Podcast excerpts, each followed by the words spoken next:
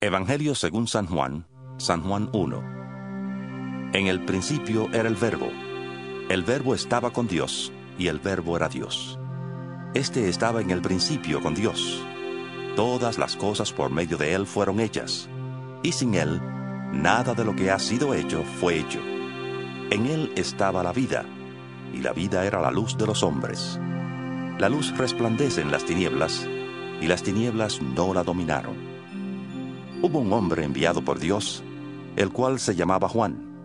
Este vino como testigo, para dar testimonio de la luz, a fin de que todos creyeran por medio de él. Él no era la luz, sino un testigo de la luz. La luz verdadera que alumbra a todo hombre venía a este mundo. En el mundo estaba, y el mundo fue hecho por medio de él, pero el mundo no le conoció. A lo suyo vino, pero los suyos no le recibieron. Mas a todos los que le recibieron, a quienes creen en su nombre, les dio potestad de ser hechos hijos de Dios. Estos no nacieron de sangre, ni por voluntad de carne, ni por voluntad de varón, sino de Dios. Y el Verbo se hizo carne y habitó entre nosotros, lleno de gracia y de verdad. Y vimos su gloria, gloria como del unigénito del Padre. Juan testificó de él diciendo, este es de quien yo decía, el que viene después de mí es antes de mí, porque era primero que yo. Porque de su plenitud recibimos todos, y gracia sobre gracia, porque la ley fue dada por medio de Moisés, pero la gracia y la verdad vinieron por medio de Jesucristo. A Dios nadie le ha visto jamás. El unigénito Hijo que está en el seno del Padre, Él le ha dado a conocer. Este es el testimonio de Juan cuando los judíos enviaron de Jerusalén sacerdotes y levitas a preguntarle, ¿quién eres tú? Él confesó y no negó, confesó. Yo no soy el Cristo. Y le preguntaron, ¿qué pues? ¿Eres tú Elías? Dijo, no soy. Y respondió, no. Entonces le dijeron, ¿quién eres? Tenemos que dar respuesta a los que nos enviaron. ¿Qué dices de ti mismo? Dijo, yo soy la voz que clama en el desierto, enderezad el camino del Señor, como dijo el profeta Isaías. Los que habían sido enviados eran de los fariseos, y le preguntaron diciendo, ¿Por qué pues bautizas, si tú no eres el Cristo, ni Elías, ni el profeta? Juan les respondió diciendo, Yo bautizo con agua, pero en medio de vosotros está uno a quien vosotros no conocéis este es el que viene después de mí, quien es antes de mí, del cual yo no soy digno de desatar la correa del calzado. Estas cosas sucedieron en Betábara, al otro lado del Jordán, donde Juan estaba bautizando. Al siguiente día, vio Juan a Jesús que venía a él y dijo, He aquí el Cordero de Dios que quita el pecado del mundo. Este es de quien yo dije, Después de mí viene un hombre que es antes de mí, porque era primero que yo, y yo no le conocía, pero por esto vine bautizando con agua para que él fuera manifestado a Israel. Además, Juan testificó diciendo, Vi al Espíritu que descendía del cielo como paloma y que permaneció sobre él. Yo no le conocía, pero el que me envió a bautizar con agua me dijo, sobre quien veas descender el Espíritu y permanecer sobre él, ese es el que bautiza con Espíritu Santo. Y yo le he visto y testifico que este es el Hijo de Dios. Al siguiente día estaba otra vez Juan, y con él dos de sus discípulos. Y mirando a Jesús que andaba por allí, dijo, He aquí el Cordero de Dios. Los dos discípulos le oyeron hablar y siguieron a Jesús. Volviéndose Jesús y viendo que le seguían, les dijo, ¿Qué buscáis? Ellos le dijeron, Rabí, que significa maestro. ¿Dónde vives? Les dijo, Venid y ved. Fueron y vieron donde vivía y se quedaron aquel día con él, porque era como la hora décima. Andrés, hermano de Simón Pedro, era uno de los dos que habían oído a Juan y habían seguido a Jesús. Aquel encontró primero a su hermano Simón y le dijo, Hemos encontrado al Mesías, que significa Cristo, y le trajo a Jesús. Mirándole Jesús dijo, Tú eres Simón, hijo de Jonás. Tú serás llamado Cefas. es decir, Pedro. Al siguiente día, Jesús quiso ir a Galilea, encontró a Felipe y le dijo, Sígueme. Felipe era de Bethsaida, la ciudad de Andrés y Pedro.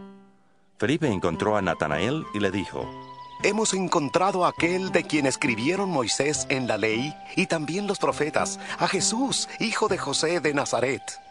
Natanael le dijo, ¿De Nazaret puede salir algo bueno? respondió Felipe. Ven y ve.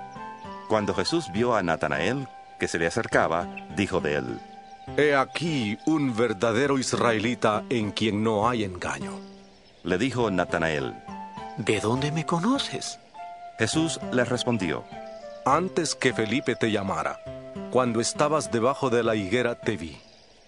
Natanael exclamó, Rabí, tú eres el Hijo de Dios.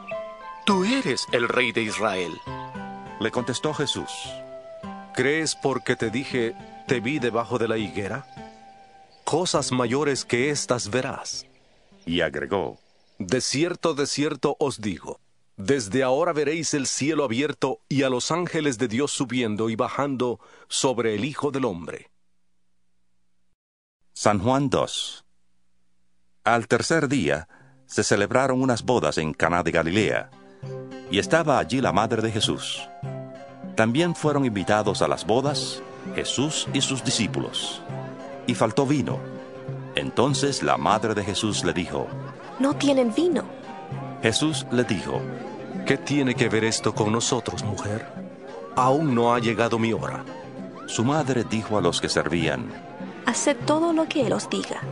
Había allí seis tinajas de piedra para agua, dispuestas para el rito de purificación de los judíos. En cada una de ellas cabían dos o tres cántaros. Jesús les dijo, Llenad de agua estas tinajas. y las llenaron hasta arriba. Entonces les dijo, Sacad ahora un poco y presentadlo al encargado del banquete. y se lo presentaron. Cuando el encargado del banquete probó el agua hecha vino, sin saber de dónde era, aunque sí lo sabían los sirvientes que habían sacado el agua, llamó al esposo y le dijo, Todo hombre sirve primero el buen vino, y cuando han bebido mucho, el inferior. Sin embargo, tú has reservado el buen vino hasta ahora. Este principio de señales hizo Jesús en Caná de Galilea y manifestó su gloria, y sus discípulos creyeron en él. Después de esto, descendieron a Capernaum, él, su madre, sus hermanos y sus discípulos, y se quedaron allí no muchos días. Estaba cerca la Pascua de los judíos, y subió Jesús a Jerusalén. Encontró en el templo a los que vendían bueyes, ovejas y palomas, y a los cambistas que estaban allí sentados. Hizo un azote de cuerdas y echó fuera del templo a todos, con las ovejas y los bueyes. También desparramó las monedas de los cambistas y volcó las mesas, y dijo a los que vendían palomas, Quitad esto de aquí y no convirtáis la casa de mi padre en casa de mercado. Entonces recordaron sus discípulos que está escrito, El celo de tu casa me consumirá. Los judíos respondieron y le dijeron, Ya que haces esto, ¿qué señal nos muestras? respondió Jesús y les dijo, Destruid este templo y en tres días lo levantaré. Entonces los judíos dijeron, En 46 años fue edificado este templo, y tú en tres días lo levantarás. pero él hablaba del templo de su cuerpo. Por tanto, cuando resucitó de entre los muertos, sus discípulos recordaron que había dicho esto, y creyeron en la escritura y en la palabra que Jesús había dicho. Mientras estaba en Jerusalén, en la fiesta de la Pascua, muchos creyeron en su nombre al ver las señales que hacía. Pero Jesús mismo no se fiaba de ellos, porque los conocía a todos, y no necesitaba que nadie le explicara nada acerca del hombre, pues él sabía lo que hay en el hombre. San Juan 3 Había un hombre de los fariseos que se llamaba Nicodemo, alto dignatario de los judíos. Este vino a Jesús de noche y le dijo, Rabí, sabemos que has venido de Dios como maestro, porque nadie puede hacer estas señales que tú haces si no está Dios con él? Le respondió Jesús, De cierto, de cierto te digo, que el que no nace de nuevo no puede ver el reino de Dios. Nicodemo le preguntó, ¿Cómo puede un hombre nacer siendo viejo? ¿Puede acaso entrar por segunda vez en el vientre de su madre y nacer? Respondió Jesús, De cierto, de cierto te digo, que el que no nace de agua y del Espíritu no puede entrar en el reino de Dios. Lo que nace de la carne, carne es, y lo que nace del Espíritu, Espíritu es. No te maravilles de que te dije, os es necesario nacer de nuevo. El viento sopla de donde quiere, y oyes su sonido, pero no sabes de dónde viene ni a dónde va. Así es todo aquel que nace del Espíritu. Le preguntó Nicodemo, ¿Cómo puede hacerse esto? Jesús le respondió, Tú, que eres el maestro de Israel, ¿no sabes esto? De cierto, de cierto te digo, que de lo que sabemos hablamos, y de lo que hemos visto testificamos, pero no recibís nuestro testimonio. Si os he dicho cosas terrenales y no creéis, ¿cómo creeréis si os digo las celestiales? Nadie subió al cielo sino el que descendió del cielo, el Hijo del Hombre que está en el cielo. Y como Moisés levantó la serpiente en el desierto, así es necesario que el Hijo del Hombre sea levantado, para que todo aquel que en él cree no se pierda, sino que tenga vida eterna.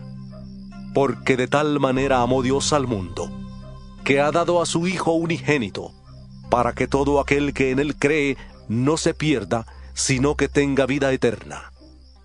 Porque no envió Dios a su Hijo al mundo para condenar al mundo, sino para que el mundo sea salvo por medio de él. El que en él cree no es condenado, pero el que no cree ya ha sido condenado, porque no ha creído en el nombre del unigénito Hijo de Dios. Y esta es la condenación. La luz vino al mundo, pero los hombres amaron más las tinieblas que la luz, porque sus obras eran malas. Porque todo aquel que hace lo malo detesta la luz y no viene a la luz, para que sus obras no sean puestas al descubierto. Pero el que practica la verdad viene a la luz, para que se ponga de manifiesto que sus obras son hechas en Dios. Después de esto, vino Jesús con sus discípulos a tierras de Judea, y estuvo allí con ellos y bautizaba. También Juan bautizaba en Enón, junto a Salim, porque había allí muchas aguas. Y la gente llegaba y se bautizaba, pues aún no habían encarcelado a Juan. Entonces se produjo una discusión entre los discípulos de Juan y algunos judíos acerca de la purificación. Y vinieron a Juan y le dijeron, Rabí, el que estaba contigo al otro lado del Jordán, de quien tú diste testimonio, él también bautiza, y todos van a él. Respondió Juan, No puede el hombre recibir nada menos que le sea dado del cielo. Vosotros mismos me sois testigos de que dije, yo no soy el Cristo, sino que soy enviado delante de él. El que tiene a la esposa es el esposo, pero el amigo del esposo, el que está a su lado y le oye, se goza grandemente de la voz del esposo. Por eso mi gozo está completo. Es necesario que él crezca y que yo disminuya. El que viene de arriba está por encima de todos. El que es de la tierra es terrenal y habla de cosas terrenales. El que viene del cielo está por encima de todos. Y de lo que ha visto y oído testifica, pero nadie recibe su testimonio. El que recibe su testimonio, ese atestigua que Dios es veraz. Porque aquel a quien Dios envió, las palabras de Dios habla. Pues Dios no da el Espíritu por medida. El Padre ama al Hijo y ha entregado todas las cosas en su mano. El que cree en el Hijo tiene vida eterna, pero el que se niega a creer en el Hijo no verá la vida, sino que la ira de Dios está sobre él. San Juan 4. Cuando pues el Señor supo que los fariseos habían oído decir, Jesús hace y bautiza más discípulos que Juan, aunque Jesús no bautizaba sino sus discípulos, salió de Judea y se fue otra vez a Galilea, y le era necesario pasar por Samaria. Fue pues a una ciudad de Samaria llamada Sicar, junto a la heredad que Jacob dio a su hijo José. Y estaba allí el pozo de Jacob. Entonces Jesús, cansado del viaje, se sentó junto al pozo. Era como la hora sexta. Llegó una mujer de Samaria a sacar agua y Jesús le dijo, Dame de beber. Pues sus discípulos habían ido a la ciudad a comprar alimentos. La mujer samaritana le dijo, ¿Cómo tú siendo judío me pides a mí de beber, que soy mujer samaritana? Porque judíos y samaritanos no se tratan entre sí. Respondió Jesús y le dijo, Si conocieras el don de Dios, y quién es el que te dice, dame de beber, tú le pedirías, y él te daría agua viva. La mujer le dijo, Señor, no tienes con qué sacarla, y el pozo es hondo. ¿De dónde, pues, tienes el agua viva? ¿Acaso eres tú mayor que nuestro padre Jacob, que nos dio este pozo, del cual bebieron él, sus hijos y sus ganados? Jesús le contestó, Cualquiera que beba de esta agua volverá a tener sed, pero el que beba del agua que yo le daré no tendrá sed jamás, sino que el agua que yo le daré será en él una fuente de agua que salte para vida eterna. La mujer le dijo, Señor, dame esa agua, para que no tenga yo sed, ni venga aquí a sacarla.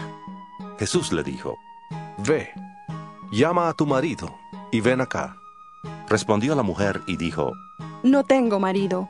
Jesús le dijo, Bien has dicho, no tengo marido, porque cinco maridos has tenido, y el que ahora tienes no es tu marido. Esto has dicho con verdad. Le dijo a la mujer, Señor, me parece que tú eres profeta. Nuestros padres adoraron en este monte, pero vosotros decís que en Jerusalén es el lugar donde se debe adorar. Jesús le dijo, Mujer, créeme que la hora viene cuando ni en este monte ni en Jerusalén adoraréis al Padre. Vosotros adoráis lo que no sabéis. Nosotros adoramos lo que sabemos, porque la salvación viene de los judíos.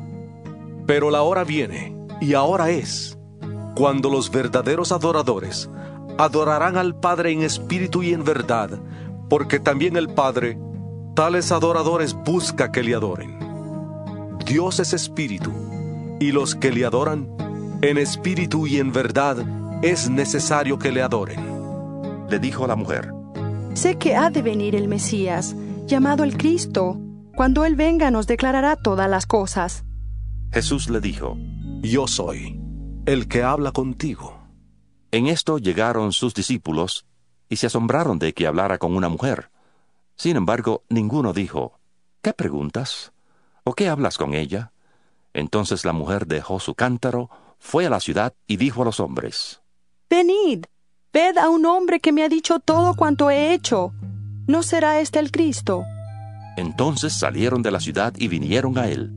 Entretanto, los discípulos le rogaban diciendo, Rabí, come. Él les dijo, Yo tengo una comida que comer que vosotros no sabéis. Entonces los discípulos se decían entre sí, ¿Le habrá traído alguien de comer? Jesús les dijo, Mi comida es que haga la voluntad del que me envió y que acabe su obra. ¿No decís vosotros, aún faltan cuatro meses para que llegue la siega? He aquí os digo, alzad vuestros ojos y mirad los campos, porque ya están blancos para la siega. Y el que siega recibe salario y recoge fruto para vida eterna, para que el que siembra se goce juntamente con el que siega. Porque en esto es verdadero el dicho, uno es el que siembra y otro es el que siega. Yo os he enviado a cegar lo que vosotros no labrasteis, otros labraron, y vosotros habéis entrado en sus labores. Muchos de los samaritanos de aquella ciudad creyeron en él por la palabra de la mujer, que daba testimonio diciendo, Me dijo todo lo que he hecho. Entonces vinieron los samaritanos a él y le rogaron que se quedara con ellos, y se quedó allí dos días. Muchos más creyeron por la palabra de él y decían a la mujer, Ya no creemos solamente por lo que has dicho, pues nosotros mismos hemos oído y sabemos que verdaderamente este es el Salvador del mundo, el Cristo. Dos días después, salió de allí y fue a Galilea, porque Jesús mismo dio testimonio de que al profeta no se le honra en su propia tierra. Cuando llegó a Galilea, los galileos le recibieron, pues habían visto todas las cosas que había hecho en Jerusalén, en la fiesta, porque también ellos habían ido a la fiesta. Fue pues Jesús otra vez a Caná de Galilea, donde había convertido el agua en vino. Había en Capernaum un oficial del rey, cuyo hijo estaba enfermo. Este, cuando oyó que Jesús había llegado de Judea a Galilea, fue a él y le rogó que descendiera y sanara a su hijo, que estaba a punto de morir. Entonces Jesús le dijo, Si no veis señales y prodigios, no creeréis. El oficial del rey le dijo, Señor, desciende antes que mi hijo muera. Jesús le dijo, Vete, tu hijo vive. El hombre creyó la palabra que Jesús le dijo y se fue. Cuando ya él descendía, sus siervos salieron a recibirle y le informaron diciendo, Tu hijo vive. Entonces él les preguntó a qué hora había comenzado a mejorar. Le dijeron, Ayer a la hora séptima se le pasó la fiebre. El padre entonces entendió que aquella era la hora en que Jesús le había dicho, Tu hijo vive, y creyó él con toda su casa. Esta segunda señal hizo Jesús cuando fue de Judea a Galilea. San Juan 5 Después de esto, había una fiesta de los judíos, y Jesús subió a Jerusalén. Hay en Jerusalén cerca de la puerta de las ovejas un estanque, llamado en hebreo Betesda, el cual tiene cinco pórticos. En estos yacía una multitud de enfermos, ciegos, cojos y paralíticos que esperaban el movimiento del agua, porque un ángel descendía de tiempo en tiempo al estanque y agitaba el agua. El que primero descendía al estanque, después del movimiento del agua, quedaba sano de cualquier enfermedad que tuviera. Había allí un hombre que hacía 38 años que estaba enfermo. Cuando Jesús le vio acostado y supo que llevaba ya mucho tiempo así, le dijo, ¿Quieres ser sano? El enfermo le respondió, Señor, no tengo quien me meta en el estanque cuando se agita el agua. Mientras yo voy, otro desciende antes que yo. Jesús le dijo, Levántate, toma tu camilla y anda. Al instante, aquel hombre fue sanado, y tomó su camilla y anduvo. Era sábado aquel día. Entonces los judíos dijeron a aquel que había sido sanado, Es sábado, no te es permitido cargar tu camilla. Él les respondió, El que me sanó, él mismo me dijo, toma tu camilla y anda. Entonces le preguntaron, ¿quién es el que te dijo, toma tu camilla y anda? Pero el que había sido sanado no sabía quién era, porque Jesús se había apartado de la gente que estaba en aquel lugar. Después le halló Jesús en el templo y le dijo, Mira, has sido sanado. No peques más, para que no te suceda algo peor. El hombre se fue y contó a los judíos que Jesús era quien le había sanado. Por esta causa, los judíos perseguían a Jesús e intentaban matarle, porque hacía estas cosas en sábado. Jesús les respondió, Mi Padre hasta ahora trabaja, y yo trabajo. Por esto, los judíos aún más intentaban matarle, porque no solo quebrantaba el sábado, sino que también decía que Dios era su propio Padre, haciéndose igual a Dios. Respondió entonces Jesús y les dijo, De cierto, de cierto os digo, no puede el Hijo hacer nada por sí mismo, sino lo que ve hacer al Padre. Porque todo lo que el Padre hace, también lo hace el Hijo igualmente. Porque el Padre ama al Hijo y le muestra todas las cosas que Él hace, y mayores obras que éstas le mostrará, de modo que vosotros os admiréis. Porque como el Padre levanta a los muertos y les da vida, así también el Hijo a los que quiere da vida. Porque el Padre a nadie juzga, sino que todo el juicio dio al Hijo, para que todos honren al Hijo como honran al Padre. El que no honra al Hijo, no honra al Padre que le envió. De cierto, de cierto os digo, el que oye mi palabra y crea al que me envió, tiene vida eterna, y no vendrá a condenación, sino que ha pasado de muerte a vida. De cierto, de cierto os digo, viene la hora, y ahora es, cuando los muertos oirán la voz del Hijo de Dios, y los que la oigan vivirán porque como el Padre tiene vida en sí mismo, así también ha dado al Hijo el tener vida en sí mismo y además le dio autoridad de hacer juicio por cuanto es el Hijo del Hombre.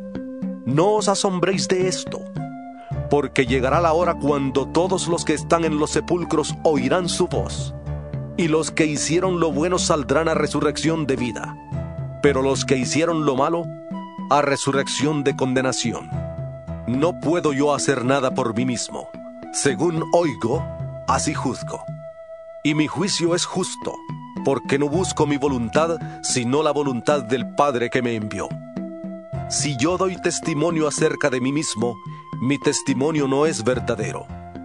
Otro es el que da testimonio acerca de mí, y sé que el testimonio que da de mí es verdadero. Vosotros enviasteis mensajeros a Juan, y él dio testimonio de la verdad. Pero yo no recibo testimonio de hombre alguno, sin embargo digo esto para que vosotros seáis salvos. Él era antorcha que ardía y alumbraba, y vosotros quisisteis regocijaros por un tiempo en su luz. Pero yo tengo un testimonio mayor que el de Juan. Las obras que el Padre me dio para que cumpliera, las mismas obras que yo hago dan testimonio de mí, de que el Padre me ha enviado. También el Padre que me envió ha dado testimonio de mí. Nunca habéis oído su voz, ni habéis visto su aspecto, ni tenéis su palabra morando en vosotros, porque no creéis a quien Él envió. Escudriñad las escrituras, porque a vosotros os parece que en ellas tenéis la vida eterna, y ellas son las que dan testimonio de mí, y no queréis venir a mí para que tengáis vida. Gloria de los hombres no recibo pero yo os conozco, que no tenéis el amor de Dios en vosotros. Yo he venido en nombre de mi Padre y no me recibís. Si otro viniera en su propio nombre, a ese recibiríais. ¿Cómo podéis vosotros creer, pues recibís gloria los unos de los otros y no buscáis la gloria que viene del Dios único? No penséis que yo voy a acusaros delante del Padre. Moisés, en quien tenéis vuestra esperanza, es quien os acusa porque si creyerais a Moisés, me creeríais a mí, porque de mí escribió él. Pero si no creéis a sus escritos, ¿cómo creeréis a mis palabras? San Juan 6 Después de esto, Jesús fue al otro lado del mar de Galilea, el de Tiberias, y le seguía una gran multitud, porque veían las señales que hacían los enfermos. Entonces subió Jesús a un monte, y se sentó allí con sus discípulos. Y estaba cerca la Pascua, la fiesta de los judíos. Cuando alzó Jesús los ojos y vio que había venido a él una gran multitud, dijo a Felipe, ¿De dónde compraremos pan para que coman estos? Pero esto decía para probarle, porque él sabía lo que iba a hacer. Felipe le respondió, Doscientos denarios de pan no bastarían para que cada uno de ellos tomara un poco. Uno de sus discípulos, Andrés, hermano de Simón Pedro, le dijo, Aquí hay un muchacho que tiene cinco panes de cebada y dos pescados. Pero, ¿qué es esto para tantos? Entonces Jesús dijo, Haced recostar a la gente. Había mucha hierba en aquel lugar, y se recostaron como en número de cinco mil hombres. Y tomó Jesús aquellos panes, y después de dar gracias, los repartió entre los discípulos, y los discípulos entre los que estaban recostados. De igual manera hizo con los pescados, dándoles cuanto querían. Y cuando se saciaron, dijo a sus discípulos, Recoged los pedazos que sobraron, para que no se pierda nada. Recogieron pues y llenaron doce cestas de pedazos que de los cinco panes de cebada sobraron a los que habían comido. Entonces aquellos hombres, al ver la señal que Jesús había hecho, dijeron, Verdaderamente, este es el profeta que había de venir al mundo. Pero entendiendo Jesús que iban a venir para apoderarse de él y hacerle rey, volvió a retirarse al monte él solo. Al anochecer, descendieron sus discípulos al mar, y entrando en una barca, iban cruzando el mar hacia Capernaum. Estaba ya oscuro, y Jesús todavía no había venido a ellos. El mar estaba agitado, porque soplaba un fuerte viento cuando habían remado como 25 o 30 estadios, vieron a Jesús que andaba sobre el mar y se acercaba a la barca y tuvieron miedo. Pero él les dijo, Yo soy, no temáis. Entonces ellos le recibieron con gusto en la barca, la cual llegó enseguida a la tierra donde iban. Al día siguiente, la gente que estaba al otro lado del mar se dio cuenta de que no había habido allí más que una sola barca, y que Jesús no había entrado en ella con sus discípulos, sino que éstos se habían ido solos. Pero otras barcas habían llegado de Tiberias junto al lugar donde habían comido el pan, después de haber dado gracias el Señor. Cuando vio, pues, la gente que Jesús no estaba allí, ni sus discípulos, entraron en las barcas y fueron a Capernaum, buscando a Jesús. Y hallándole al otro lado del mar, le preguntaron, Rabí, ¿cuándo llegaste acá? Respondió Jesús y les dijo, De cierto, de cierto os digo que me buscáis, no porque habéis visto las señales, sino porque comisteis el pan y os saciasteis.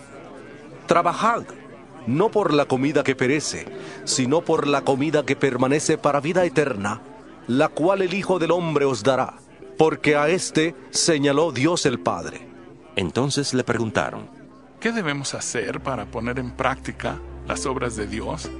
Respondió Jesús y les dijo, Esta es la obra de Dios, que creáis en aquel que Él ha enviado. Entonces le dijeron, ¿Qué señal pues haces tú para que veamos y te creamos? ¿Qué obra haces? Nuestros padres comieron el maná en el desierto como está escrito. Les dio a comer pan del cielo.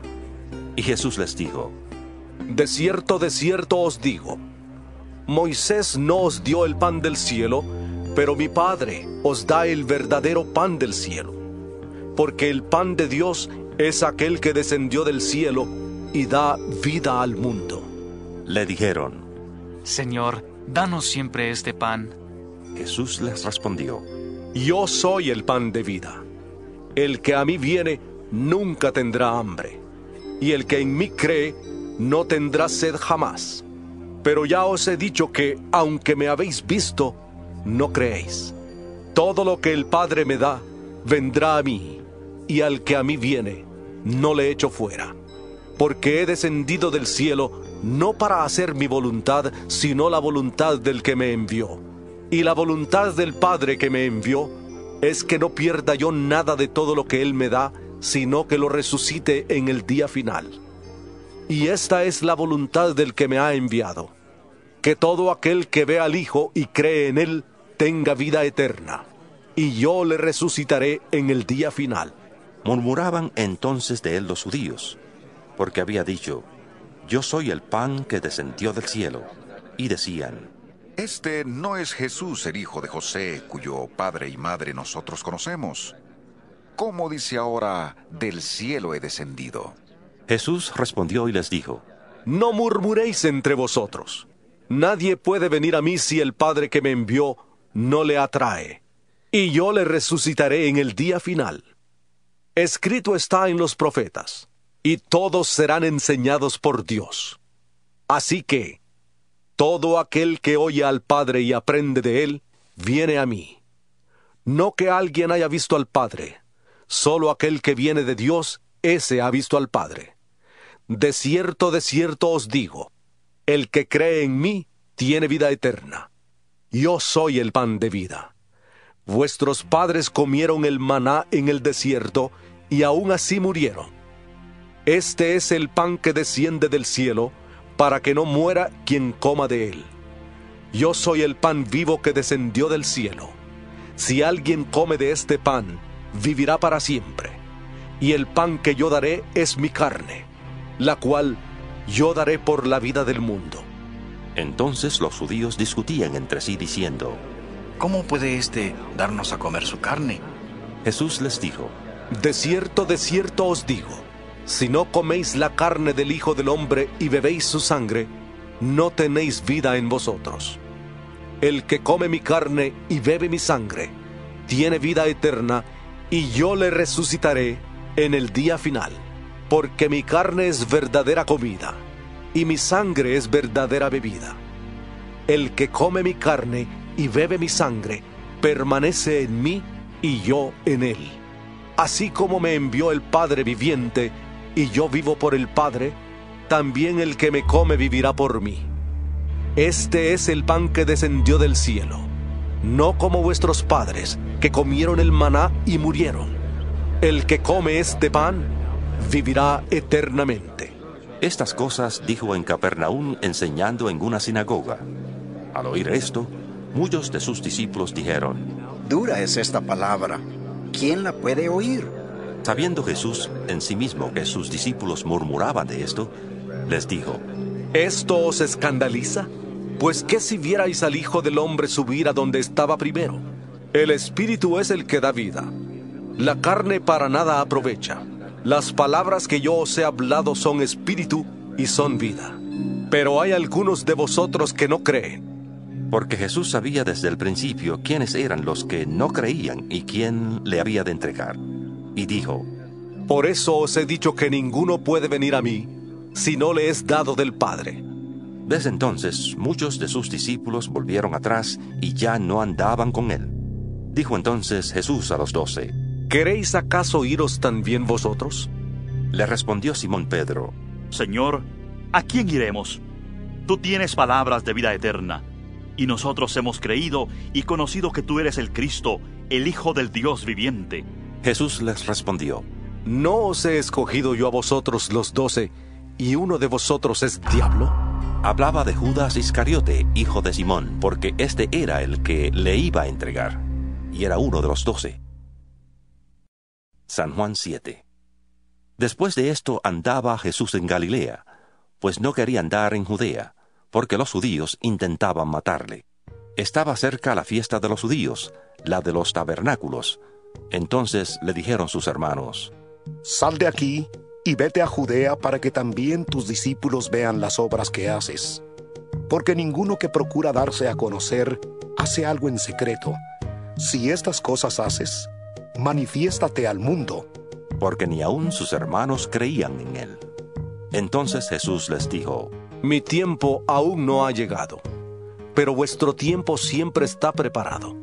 No puede el mundo odiaros a vosotros, pero a mí me odia, porque yo testifico de él que sus obras son malas.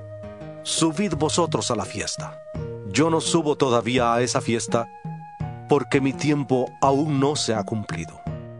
Y habiéndoles dicho esto, se quedó en Galilea. Pero después que sus hermanos subieron, entonces él también subió a la fiesta, no abiertamente, sino como en secreto. Y le buscaban los judíos en la fiesta y decían, ¿Dónde está aquel? Y había mucha murmuración acerca de él entre la multitud, pues unos decían, Es bueno. Pero otros decían, No, sino que engaña al pueblo. Sin embargo, ninguno hablaba abiertamente de él por miedo a los judíos. Pero a la mitad de la fiesta, subió Jesús al templo y enseñaba, y se admiraban los judíos diciendo, ¿Cómo sabe este letra sin haber estudiado?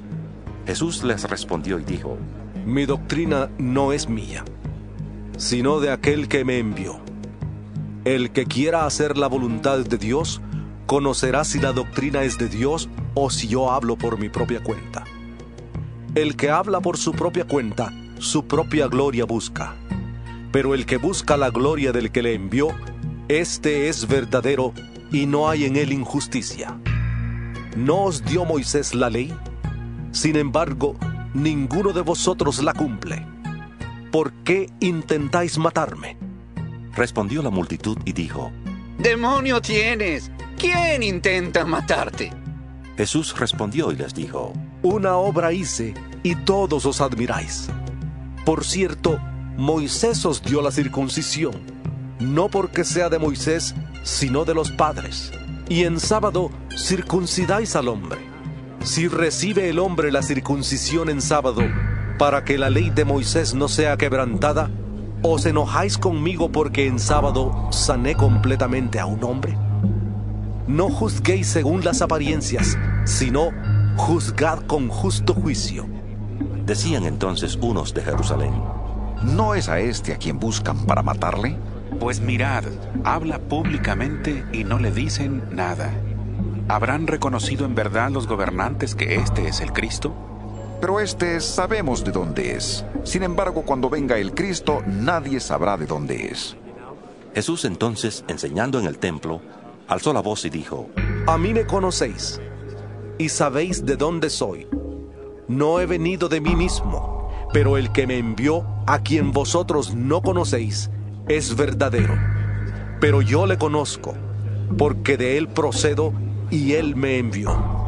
Entonces intentaban prenderle, pero ninguno le echó mano, porque aún no había llegado su hora. Y muchos de la multitud creyeron en él y decían, El Cristo, cuando venga, ¿hará más señales que las que éste hace? Los fariseos oyeron a la gente que murmuraba de él estas cosas. Entonces los principales sacerdotes y los fariseos enviaron guardias para que le prendieran. Y Jesús dijo, Todavía estaré con vosotros algún tiempo y luego iré al que me envió. Me buscaréis, pero no me hallaréis. Y a donde yo estaré, vosotros no podréis ir. Entonces los judíos dijeron entre sí, ¿A dónde se irá este que no le hallaremos? Se irá a los dispersos entre los griegos y enseñará a los griegos. ¿Qué significa esto que dijo? Me buscaréis, pero no me hallaréis. Y a donde yo estaré, vosotros no podréis ir. En el último y gran día de la fiesta, Jesús se puso en pie y alzó la voz diciendo, Si alguien tiene sed, venga a mí y beba. El que cree en mí, como dice la Escritura, de su interior correrán ríos de agua viva. Esto dijo del Espíritu que habían de recibir los que creyeran en él, pues aún no había venido el Espíritu Santo, porque Jesús no había sido aún glorificado. Entonces algunos de la multitud, oyendo estas palabras, decían, Verdaderamente, este es el profeta. Otros decían, Este es el Cristo. Pero algunos decían, De Galilea ha de venir el Cristo. ¿No dice la Escritura que de la descendencia de David y de la aldea de Belén, de donde era David, ha de venir el Cristo? Hubo entonces división entre la gente a causa de él, y algunos de ellos querían prenderle, pero ninguno le echó mano. Los guardias vinieron a los principales sacerdotes y a los fariseos. Entonces estos les preguntaron, ¿Por qué no le habéis traído? Los guardias respondieron, Jamás hombre alguno ha hablado como este hombre. Entonces los fariseos les preguntaron, ¿También vosotros habéis sido engañados? ¿Acaso ha creído en él alguno de los gobernantes o de los fariseos? Pero esta gente que no sabe la ley, maldita es. Les dijo Nicodemo, el que vino a él de noche, el cual era uno de ellos. ¿Juzga acaso nuestra ley a un hombre si primero no le oye y sabe lo que ha hecho? Respondieron y le dijeron, ¿Eres tú también Galileo? Escudriña y ve que de Galilea nunca se ha levantado profeta. Y cada uno se fue a su casa. San Juan 8 Pero Jesús se fue al monte de los olivos. Por la mañana volvió al templo, y todo el pueblo vino a él, y sentándose les enseñaba. Entonces los escribas y los fariseos le trajeron una mujer sorprendida en adulterio, y poniéndola en medio le dijeron, Maestro, esta mujer ha sido sorprendida en el acto mismo de adulterio. Y en la ley nos mandó Moisés apedrear a tales mujeres. Tú pues, ¿qué dices? Esto decían probándole, para tener de qué acusarle.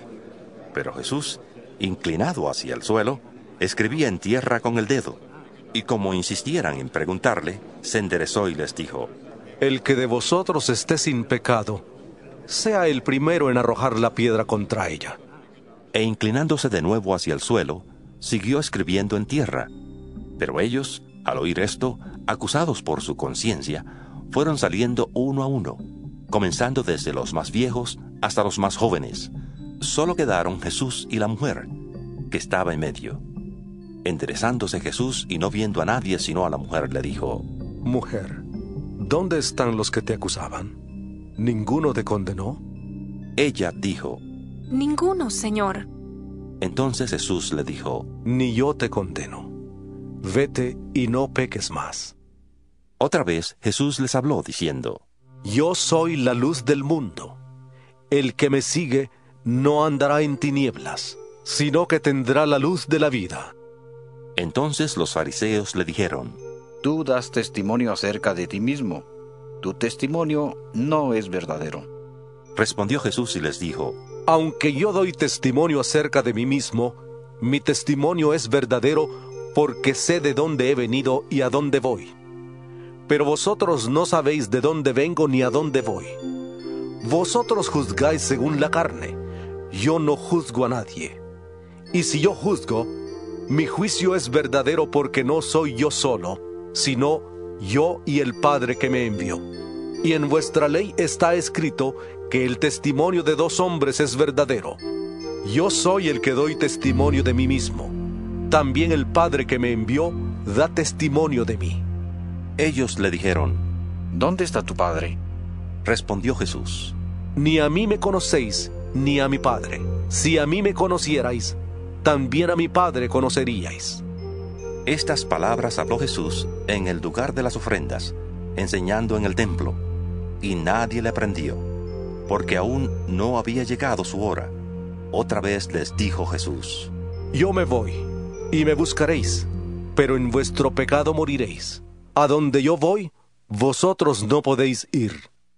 Decían entonces los judíos, ¿acaso pensará matarse que dice, a donde yo voy, vosotros no podéis ir? Y les dijo, Vosotros sois de abajo, yo soy de arriba. Vosotros sois de este mundo, yo no soy de este mundo. Por eso os dije que moriréis en vuestros pecados, porque si no creéis que yo soy, en vuestros pecados moriréis. Entonces le dijeron, ¿Tú quién eres?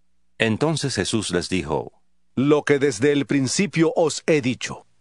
Muchas cosas tengo que decir y juzgar de vosotros. Pero el que me envió es verdadero, y yo, lo que he oído de él, esto hablo al mundo. Pero no entendieron que les hablaba del Padre. Les dijo, pues, Jesús, Cuando hayáis levantado al Hijo del Hombre, entonces conoceréis que yo soy y que nada hago por mí mismo, sino que, según me enseñó el Padre, así hablo. Porque el que me envió, conmigo está. No me ha dejado solo el Padre, porque yo hago siempre lo que le agrada. Al hablar él estas cosas, muchos creyeron en él. Dijo entonces Jesús a los judíos que habían creído en él, Si vosotros permanecéis en mi palabra, seréis verdaderamente mis discípulos, y conoceréis la verdad, y la verdad os hará libres. Les respondieron, Descendientes de Abraham somos, y jamás hemos sido esclavos de nadie. ¿Cómo dices tú seréis libres? Jesús les respondió, De cierto, de cierto os digo que todo aquel que practica el pecado, esclavo es del pecado. Y el esclavo no queda en la casa para siempre, el Hijo sí queda para siempre. Así que, si el Hijo os liberta, seréis verdaderamente libres. Sé que sois descendientes de Abraham. Sin embargo, intentáis matarme porque mi palabra no haya cabida en vosotros. Yo hablo lo que he visto estando junto al Padre, y vosotros hacéis lo que habéis oído junto a vuestro Padre. Respondieron y le dijeron, Nuestro Padre es Abraham. Jesús les dijo, Si fuerais hijos de Abraham, las obras de Abraham haríais. Pero ahora intentáis matarme a mí que os he hablado la verdad, la cual he oído de Dios. No hizo esto Abraham. Vosotros hacéis las obras de vuestro padre. Entonces le dijeron, Nosotros no hemos nacido de fornicación. Un Padre tenemos, Dios. Jesús entonces les dijo, Si vuestro Padre fuera Dios, entonces me amaríais, porque yo de Dios he salido y he venido, pues no he venido de mí mismo, sino que Él me envió. ¿Por qué no entendéis mi lenguaje? Porque no podéis escuchar mi palabra.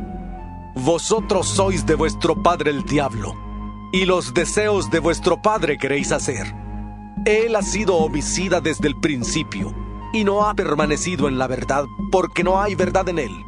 Cuando habla mentira, de suyo habla, porque es mentiroso y padre de mentira. Pero a mí, que digo la verdad, no me creéis. ¿Quién de vosotros puede acusarme de pecado? Y si digo la verdad, ¿por qué vosotros no me creéis? El que es de Dios, las palabras de Dios oye. Por esto no las oís vosotros, porque no sois de Dios. Respondieron entonces los judíos y le dijeron, ¿No decimos bien nosotros que tú eres samaritano y que tienes demonio? Respondió Jesús. Yo no tengo demonio. Antes honro a mi Padre y vosotros me deshonráis. Pero yo no busco mi gloria. Hay quien la busca y juzga. De cierto, de cierto os digo, que el que guarda mi palabra nunca verá muerte. Entonces los judíos le dijeron, Ahora nos convencemos de que tienes demonio. Abraham murió y los profetas, y tú dices, el que guarda mi palabra nunca sufrirá muerte. ¿Eres tú acaso mayor que nuestro padre Abraham, el cual murió? También los profetas murieron. ¿Quién crees que eres? Respondió Jesús. Si yo me glorifico a mí mismo, mi gloria nada es. Mi Padre es el que me glorifica, el que vosotros decís que es vuestro Dios. Vosotros no le conocéis. Yo sí le conozco. Y si digo que no le conozco, sería mentiroso como vosotros. Pero le conozco y guardo su palabra. Abraham vuestro padre se gozó de que había de ver mi día, y lo vio y se gozó. Entonces le dijeron los judíos, Aún no tienes 50 años y has visto a Abraham. Jesús les dijo, De cierto, de cierto os digo, antes que Abraham fuera, yo soy. Tomaron entonces piedras para arrojárselas, pero Jesús se escondió y salió del templo, y atravesando por en medio de ellos se fue. San Juan 9 Al pasar Jesús vio a un hombre ciego de nacimiento, y le preguntaron sus discípulos diciendo, Rabí, ¿quién pecó, este o sus padres, para que haya nacido ciego? Respondió Jesús, No es que pecó éste ni sus padres, sino para que las obras de Dios se manifiesten en él. Me es necesario hacer las obras del que me envió mientras dura el día. La noche viene cuando nadie puede trabajar. Mientras estoy en el mundo, luz soy del mundo. Dicho esto, escupió en tierra, hizo lodo con la saliva y untó con el lodo los ojos del ciego, y le dijo, Ve a lavarte en el estanque de Siloé. que significa enviado. Entonces fue, se lavó y regresó viendo. Por eso, los vecinos y los que antes le habían visto que era ciego decían, ¿No es este el que se sentaba y mendigaba? unos decían, Él es. otros, A él se parece. él decía. Yo soy. Entonces le preguntaron, ¿Cómo te fueron abiertos los ojos? respondió él y dijo, Aquel hombre que se llama Jesús hizo lodo, me untó los ojos y me dijo, ve al Siloé y lávate. Fui pues, me lavé y recibí la vista. entonces le dijeron, ¿Dónde está él? él dijo, No sé. Llevaron ante los fariseos al que había sido ciego, y era sábado cuando Jesús había hecho el lodo y le había abierto los ojos. Volvieron, pues, a preguntarle también los fariseos cómo había recibido la vista. Él les dijo, Me puso lodo sobre los ojos, me lavé y veo. entonces algunos de los fariseos decían, Ese hombre no procede de Dios, porque no guarda el sábado. otros decían, ¿Cómo puede un hombre pecador hacer estas señales? Y había división entre ellos. Entonces le preguntaron otra vez al ciego. ¿Qué dices tú del que te abrió los ojos? Él contestó, Que es profeta. pero los judíos no creyeron que él había sido ciego y que había recibido la vista, hasta que llamaron a los padres del que había recibido la vista y les preguntaron diciendo, ¿Es este vuestro hijo, el que vosotros decís que nació ciego? ¿Cómo pues? ¿Ve ahora? Sus padres respondieron y les dijeron, Sabemos que este es nuestro hijo y que nació ciego. Pero ¿cómo ve ahora? No lo sabemos. ¿O quién le haya abierto los ojos? Nosotros tampoco lo sabemos. ¿Edad tiene? Preguntadle a él. Él hablará por sí mismo. Esto dijeron sus padres porque tenían miedo de los judíos, por cuanto los judíos ya habían acordado que si alguno confesaba que Jesús era el Mesías, fuera expulsado de la sinagoga. Por eso dijeron sus padres, ¿edad tiene? Preguntadle a él. Llamaron nuevamente al hombre que había sido ciego y le dijeron, Da gloria a Dios. Nosotros sabemos que ese hombre es pecador. Entonces él respondió y dijo, Si es pecador, no lo sé. Una cosa sé, que habiendo yo sido ciego, ahora veo. Le volvieron a decir, ¿Qué te hizo? ¿Cómo te abrió los ojos? Él les respondió, Ya os lo he dicho y no habéis escuchado. ¿Por qué lo queréis oír otra vez? ¿Queréis también vosotros haceros sus discípulos? Entonces le insultaron y dijeron, Tú eres su discípulo, pero nosotros, discípulos de Moisés somos. Nosotros sabemos que Dios ha hablado a Moisés, pero respecto a ese, ¡ja! no sabemos de dónde ha salido. Respondió el hombre y les dijo, Pues esto es lo maravilloso que vosotros no sepáis de dónde ha salido. Y a mí me abrió los ojos. Y sabemos que Dios no oye a los pecadores. Pero si alguno es temeroso de Dios y hace su voluntad, a ese oye. Nunca se ha oído decir que alguien abriera los ojos a uno que nació ciego. Si éste no viniera de Dios, nada podría hacer. Respondieron y le dijeron, Tú naciste del todo en pecado y nos enseñas a nosotros. Y le expulsaron. Oyó Jesús que le habían expulsado y hallándole le dijo, ¿Crees tú en el Hijo de Dios? Respondió él y dijo, ¿Quién es Señor para que crea en él? Le dijo Jesús, Pues le has visto. El que habla contigo, ese es. Y él dijo, Creo, Señor. Y le adoró. Dijo Jesús, Para juicio he venido yo a este mundo, para que los que no ven, vean, y los que ven, sean cegados. Entonces algunos de los fariseos que estaban con él, al oír esto, le dijeron, ¿Acaso también nosotros somos ciegos? Jesús les respondió, Si fuerais ciegos no tendríais pecado, pero ahora, porque decís, vemos, vuestro pecado permanece. San Juan 10 De cierto, de cierto os digo, el que no entra por la puerta en el redil de las ovejas, sino que sube por otra parte, ese es ladrón y salteador. Pero el que entra por la puerta, el pastor de las ovejas es. A éste abre el portero y las ovejas oyen su voz, y a sus ovejas llama por nombre y las saca. Y cuando ha sacado fuera todas las propias, va delante de ellas, y las ovejas le siguen, porque conocen su voz. Pero al extraño no seguirán, sino que huirán de él porque no conocen la voz de los extraños.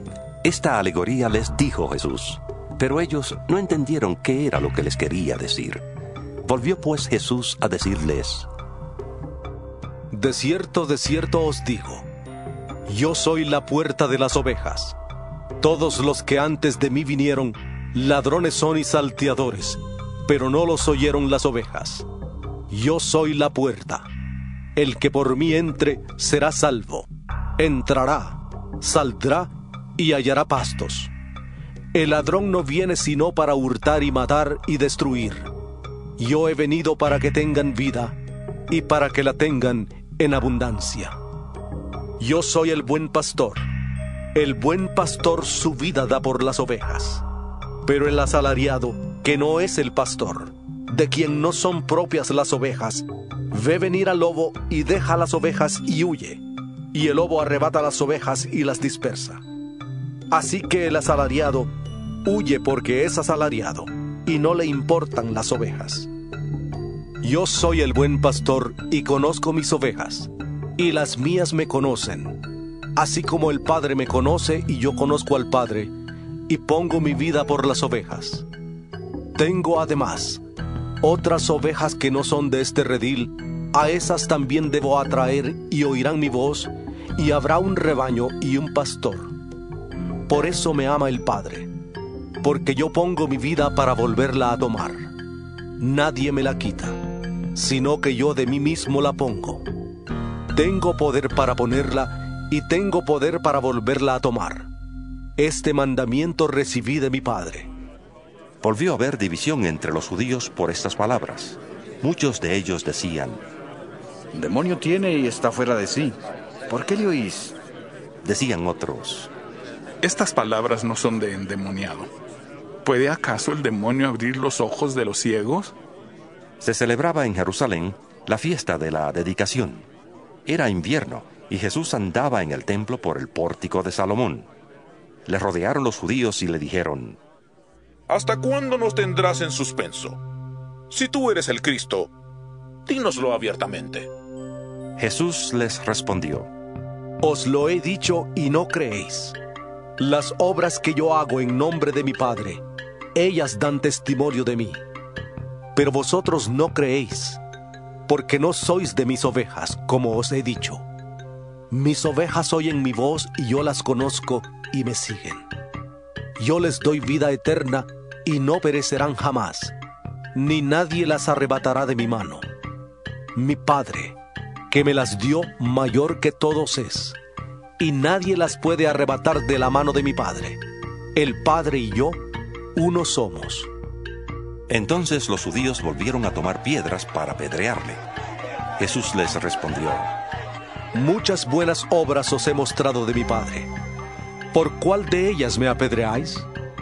Le respondieron los judíos diciendo, Por buena obra no te apedreamos, sino por la blasfemia, porque tú, siendo hombre, te haces Dios. Jesús les respondió, ¿No está escrito en vuestra ley, yo dije, dioses sois? Si llamó dioses a aquellos a quienes vino la palabra de Dios, y la escritura no puede ser quebrantada. Al que el Padre santificó y envió al mundo, vosotros decís, tú blasfemas, porque dije, Hijo de Dios soy. Si no hago las obras de mi Padre, no me creáis. Pero si las hago, aunque no me creáis a mí, creed a las obras, para que conozcáis y creáis que el Padre está en mí y yo en el Padre. Intentaron otra vez prenderle, pero él se escapó de sus manos y se fue de nuevo al otro lado del Jordán, al lugar donde primero había estado bautizando Juan, y se quedó allí. Muchos acudían a él y decían, Juan, a la verdad, ninguna señal hizo, pero todo lo que Juan dijo de éste era verdad. Y muchos creyeron en él allí.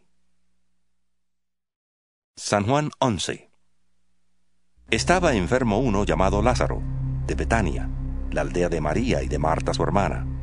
María, cuyo hermano Lázaro estaba enfermo, fue la que ungió al Señor con perfume y le secó los pies con sus cabellos. Enviaron pues las hermanas a decir a Jesús, Señor, he aquí el que amas está enfermo. Jesús al oírlo dijo, Esta enfermedad no es para muerte, sino para la gloria de Dios, para que el Hijo de Dios sea glorificado por ella. Y amaba Jesús a Marta, a su hermana y a Lázaro. Cuando yo pues que estaba enfermo, se quedó dos días más en el lugar donde estaba. Luego, después de esto, dijo a los discípulos, Vamos de nuevo a Judea. Le dijeron los discípulos, Rabí, hace poco los judíos intentaban apedrearte, ¿y otra vez vas allá? Respondió Jesús, ¿no tiene el día doce horas? El que anda de día no tropieza, porque ve la luz de este mundo, pero el que anda de noche tropieza, porque no hay luz en él. Dicho esto, agregó, Nuestro amigo Lázaro duerme, pero voy a despertarle. Dijeron entonces sus discípulos, Señor, si duerme, sanará. Jesús decía esto de la muerte de Lázaro, pero ellos pensaron que hablaba del reposar del sueño. Entonces Jesús les dijo claramente, Lázaro ha muerto, y me alegro por vosotros de no haber estado allí para que creáis. Pero vamos a él.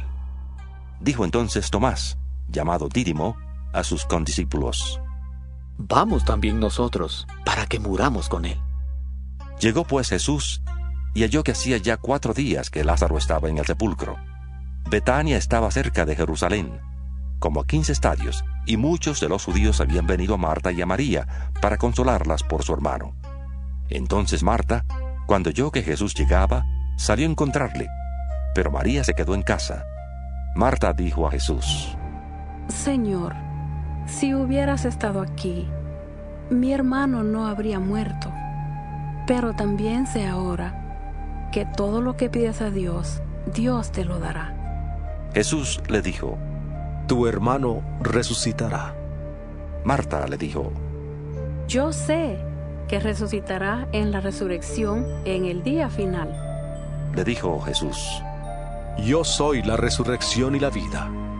El que cree en mí, aunque esté muerto, vivirá. Y todo aquel que vive y cree en mí, no morirá eternamente. ¿Crees esto? Le dijo, Sí, Señor. Yo he creído que tú eres el Cristo, el Hijo de Dios, que has venido al mundo.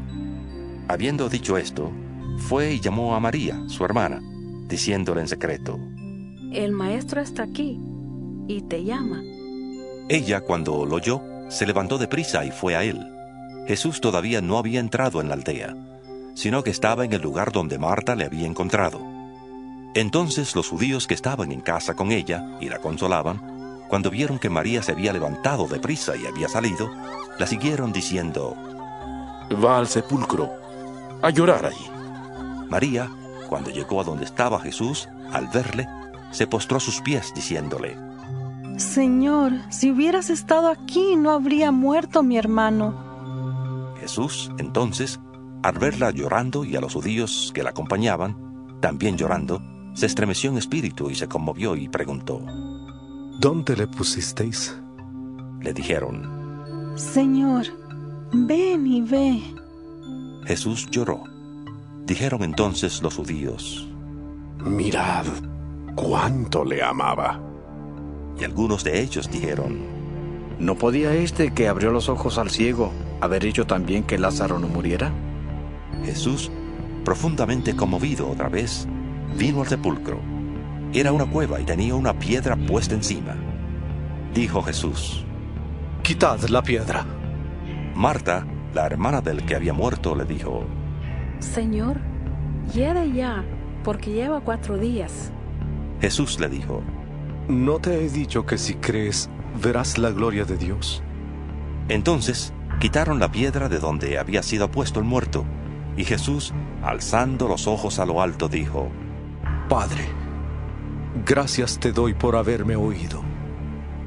Yo sé que siempre me oyes, pero lo dije por causa de la multitud que está alrededor, para que crean que tú me has enviado. Y habiendo dicho esto, clamó a gran voz, Lázaro, ven fuera. Y el que había muerto salió, atadas las manos y los pies con vendas, y el rostro envuelto en un sudario. Jesús les dijo, Desatadle y dejadle ir. Entonces, muchos de los judíos que habían ido para acompañar a María y vieron lo que había hecho Jesús, creyeron en él. Pero algunos de ellos fueron a los fariseos y les dijeron lo que Jesús había hecho. Entonces los principales sacerdotes y los fariseos reunieron el concilio y dijeron, ¿Qué haremos? Porque este hombre hace muchas señales. Si le dejamos así, todos creerán en él, y vendrán los romanos y destruirán nuestro lugar santo y nuestra nación. Entonces Caifás, uno de ellos, sumo sacerdote aquel año, les dijo, Vosotros no sabéis nada, ni os dais cuenta de que nos conviene que un hombre muera por el pueblo, y no que toda la nación perezca. Esto no lo dijo por sí mismo, sino que como era el sumo sacerdote aquel año, profetizó que Jesús había de morir por la nación. Y no solamente por la nación, sino también para congregar en uno a los hijos de Dios que estaban dispersos. Así que desde aquel día acordaron matarle. Por eso, Jesús ya no andaba abiertamente entre los judíos, sino que se alejó de allí a la región contigua, al desierto, a una ciudad llamada Efraín, y se quedó allí con sus discípulos. Se acercaba la Pascua de los judíos, y muchos subieron de aquella región a Jerusalén, antes de la Pascua, para purificarse, y buscaban a Jesús, y se preguntaban unos a otros en el templo, ¿Qué os parece? ¿No vendrá la fiesta? Y los principales sacerdotes y los fariseos habían dado orden de que si alguno se enteraba de dónde estaba, informara de ello para prenderle. San Juan 12 Seis días antes de la Pascua, fue Jesús a Betania, donde estaba Lázaro, el que había estado muerto y a quien había resucitado de los muertos. Y le hicieron allí una cena. Marta servía y Lázaro era uno de los que estaban sentados a la mesa con él. Entonces, María tomó una libra de perfume de nardo puro, de mucho precio, y ungió los pies de Jesús y los secó con sus cabellos. Y la casa se llenó del olor del perfume. Dijo uno de sus discípulos, Judas Iscariote, hijo de Simón, el que le había de entregar, ¿por qué no se vendió este perfume por 300 denarios y se le dio a los pobres? Pero dijo esto no porque se preocupara por los pobres, sino porque era ladrón, y teniendo la bolsa, sustraía de lo que se echaba en ella. Entonces Jesús dijo, Déjala. Para el día de mi sepultura ha guardado esto, porque a los pobres siempre los tendréis con vosotros, pero a mí no siempre me tendréis. Gran multitud de los judíos supieron entonces que él estaba allí, y fueron no solamente por causa de Jesús, sino también para ver a Lázaro, a quien había resucitado de los muertos. Pero los principales sacerdotes acordaron dar muerte también a Lázaro, porque a causa de él muchos de los judíos se apartaban y creían en Jesús. El siguiente día, grandes multitudes que habían ido a la fiesta, al oír que Jesús llegaba a Jerusalén, tomaron ramas de palmera y salieron a recibirle y clamaban, ¡Hosana! Bendito el que viene en el nombre del Señor, el Rey de Israel. Halló Jesús un asnillo y montó sobre él, como está escrito. No temas, hija de Sión. He aquí tu rey viene montado sobre un pollino de asna. Estas cosas no las entendieron sus discípulos al principio, pero cuando Jesús fue glorificado, entonces se acordaron de que estas cosas estaban escritas acerca de él y de que se las habían hecho. Y daba testimonio a la gente que estaba con él, cuando llamó a Lázaro del sepulcro y le resucitó de los muertos. Por lo cual, también había salido a la gente a recibirlo, porque había oído que él había hecho esta señal. Pero los fariseos dijeron entre sí, Ya veis que no conseguís nada. Mirad, el mundo se va tras él. Había ciertos griegos entre los que habían subido a adorar en la fiesta. Estos, pues, se acercaron a Felipe, que era de Bethsaida de Galilea, y le rogaron diciendo, Señor, queremos ver a Jesús. Felipe fue y se lo dijo a Andrés. Entonces Andrés y Felipe se lo dijeron a Jesús. Jesús les respondió diciendo, Ha llegado la hora para que el Hijo del Hombre sea glorificado. De cierto, de cierto os digo, que si el grano de trigo que cae en la tierra no muere, queda solo pero si muere, lleva mucho fruto. El que ama su vida la perderá, y el que odia su vida en este mundo, para vida eterna la guardará. Si alguno me sirve, sígame. Y donde yo esté, allí también estará mi servidor. Si alguno me sirve, mi Padre le honrará. Ahora está turbada mi alma. ¿Y qué diré? Padre, sálvame de esta hora. Pero para esto he llegado a esta hora. Padre, glorifica tu nombre. Entonces vino una voz del cielo. Le he glorificado y le glorificaré otra vez. Y la multitud que estaba allí y había oído la voz, decía que había sido un trueno. Otros decían, Un ángel le ha hablado. Respondió Jesús y dijo, no ha venido esta voz por causa mía, sino por causa de vosotros. Ahora es el juicio de este mundo. Ahora el príncipe de este mundo será echado fuera. Y yo, cuando sea levantado de la tierra, a todos atraeré a mí mismo. Esto decía, dando a entender de qué muerte iba a morir. Le respondió la gente. Nosotros hemos oído que, según la ley, el Cristo permanece para siempre. ¿Cómo pues dices tú que es necesario que el Hijo del Hombre sea levantado? ¿Quién es este Hijo del Hombre? Entonces Jesús les dijo, Aún por un poco de tiempo la luz está entre vosotros. Andad entre tanto que tenéis luz, para que no os sorprendan las tinieblas, porque el que anda en tinieblas no sabe a dónde va. Entre tanto que tenéis la luz, creed en la luz, para que seáis hijos de luz. Habiendo dicho Jesús esto, se fue y se ocultó de ellos. Pero a pesar de que había hecho tantas señales delante de ellos, no creían en él, para que se cumpliera la palabra del profeta Isaías que dijo, Señor, ¿quién ha creído a nuestro anuncio? ¿Y a quién se ha revelado el brazo del Señor? Por esto no podían creer, porque también dijo Isaías, cegó los ojos de ellos y endureció su corazón, para que no vean con los ojos, ni entiendan con el corazón, ni se conviertan, y yo los sane. Isaías dijo esto cuando vio su gloria, y habló acerca de él.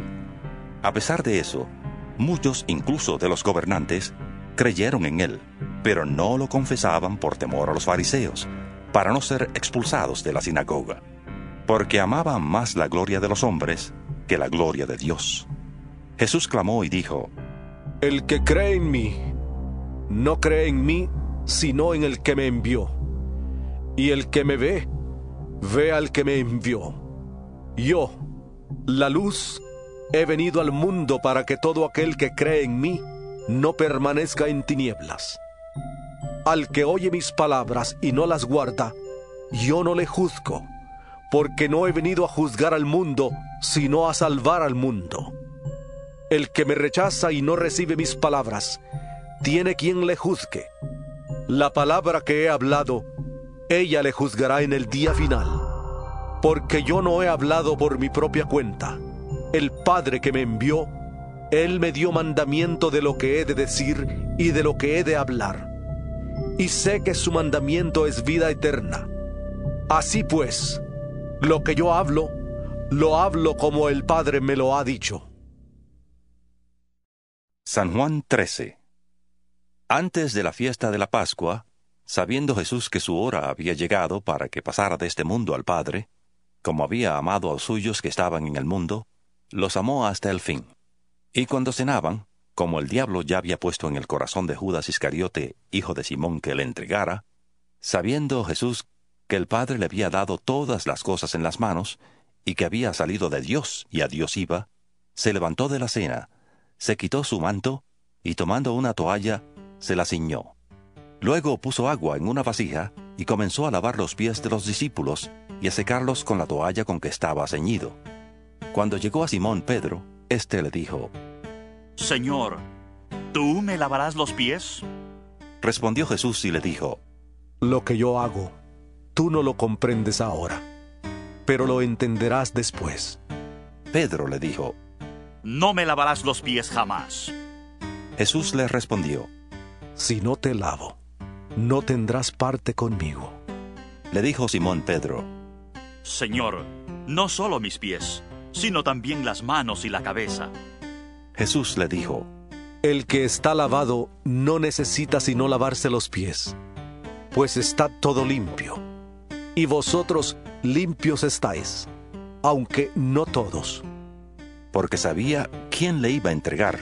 Por eso dijo, No estáis limpios todos. Así que, después que les lavó los pies, tomó su manto, volvió a la mesa y les dijo, ¿Sabéis lo que os he hecho? Vosotros me llamáis maestro y señor, y decís bien porque lo soy.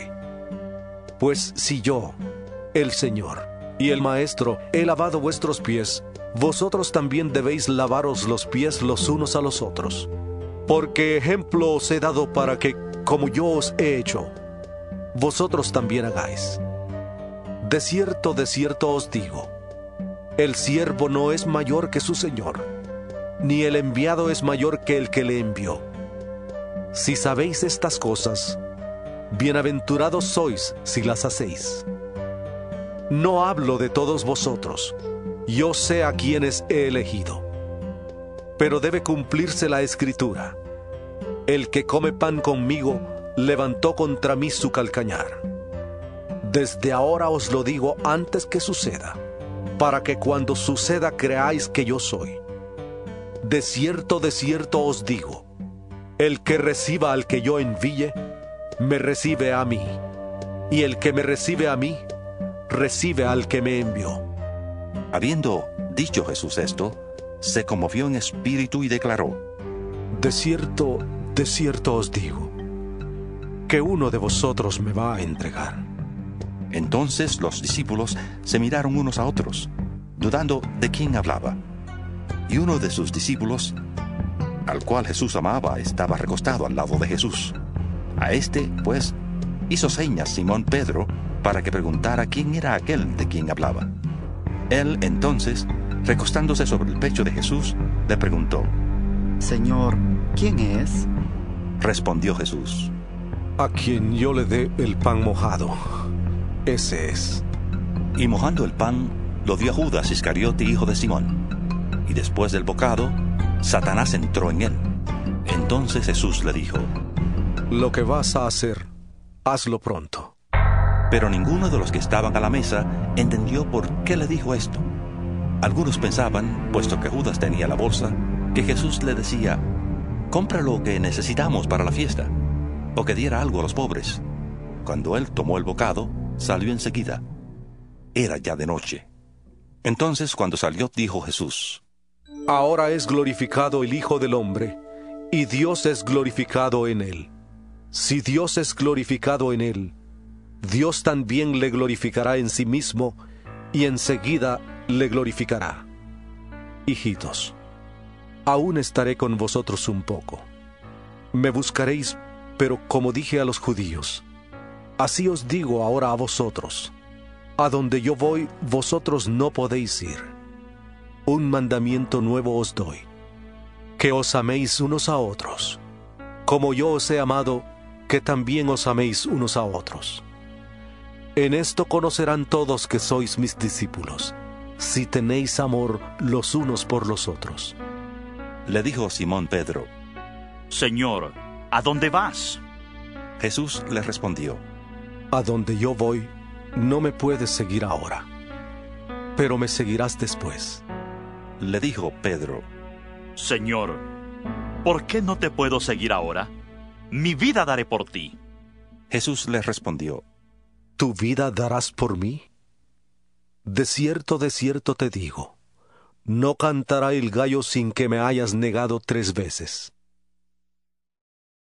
San Juan 14. No se turbe vuestro corazón. ¿Creéis en Dios? Creed también en mí. En la casa de mi Padre muchas moradas hay. Si así no fuera, yo os lo hubiera dicho. Voy pues a preparar lugar para vosotros. Y si me voy y os preparo lugar, vendré otra vez y os tomaré a mí mismo, para que donde yo esté, vosotros también estéis. Y sabéis a dónde voy, y sabéis el camino. Le dijo Tomás, Señor, no sabemos a dónde vas. ¿Cómo pues podemos saber el camino? Jesús le dijo, Yo soy el camino, la verdad y la vida. Nadie viene al Padre sino por mí. Si me conocierais, también a mi Padre conoceríais, y desde ahora le conocéis y le habéis visto. Felipe le dijo, Señor, muéstranos el Padre y nos basta. Jesús le dijo, ¿Tanto tiempo hace que estoy con vosotros y no me has conocido, Felipe? El que me ha visto a mí, ha visto al Padre. ¿Cómo pues dices tú, muéstranos el Padre?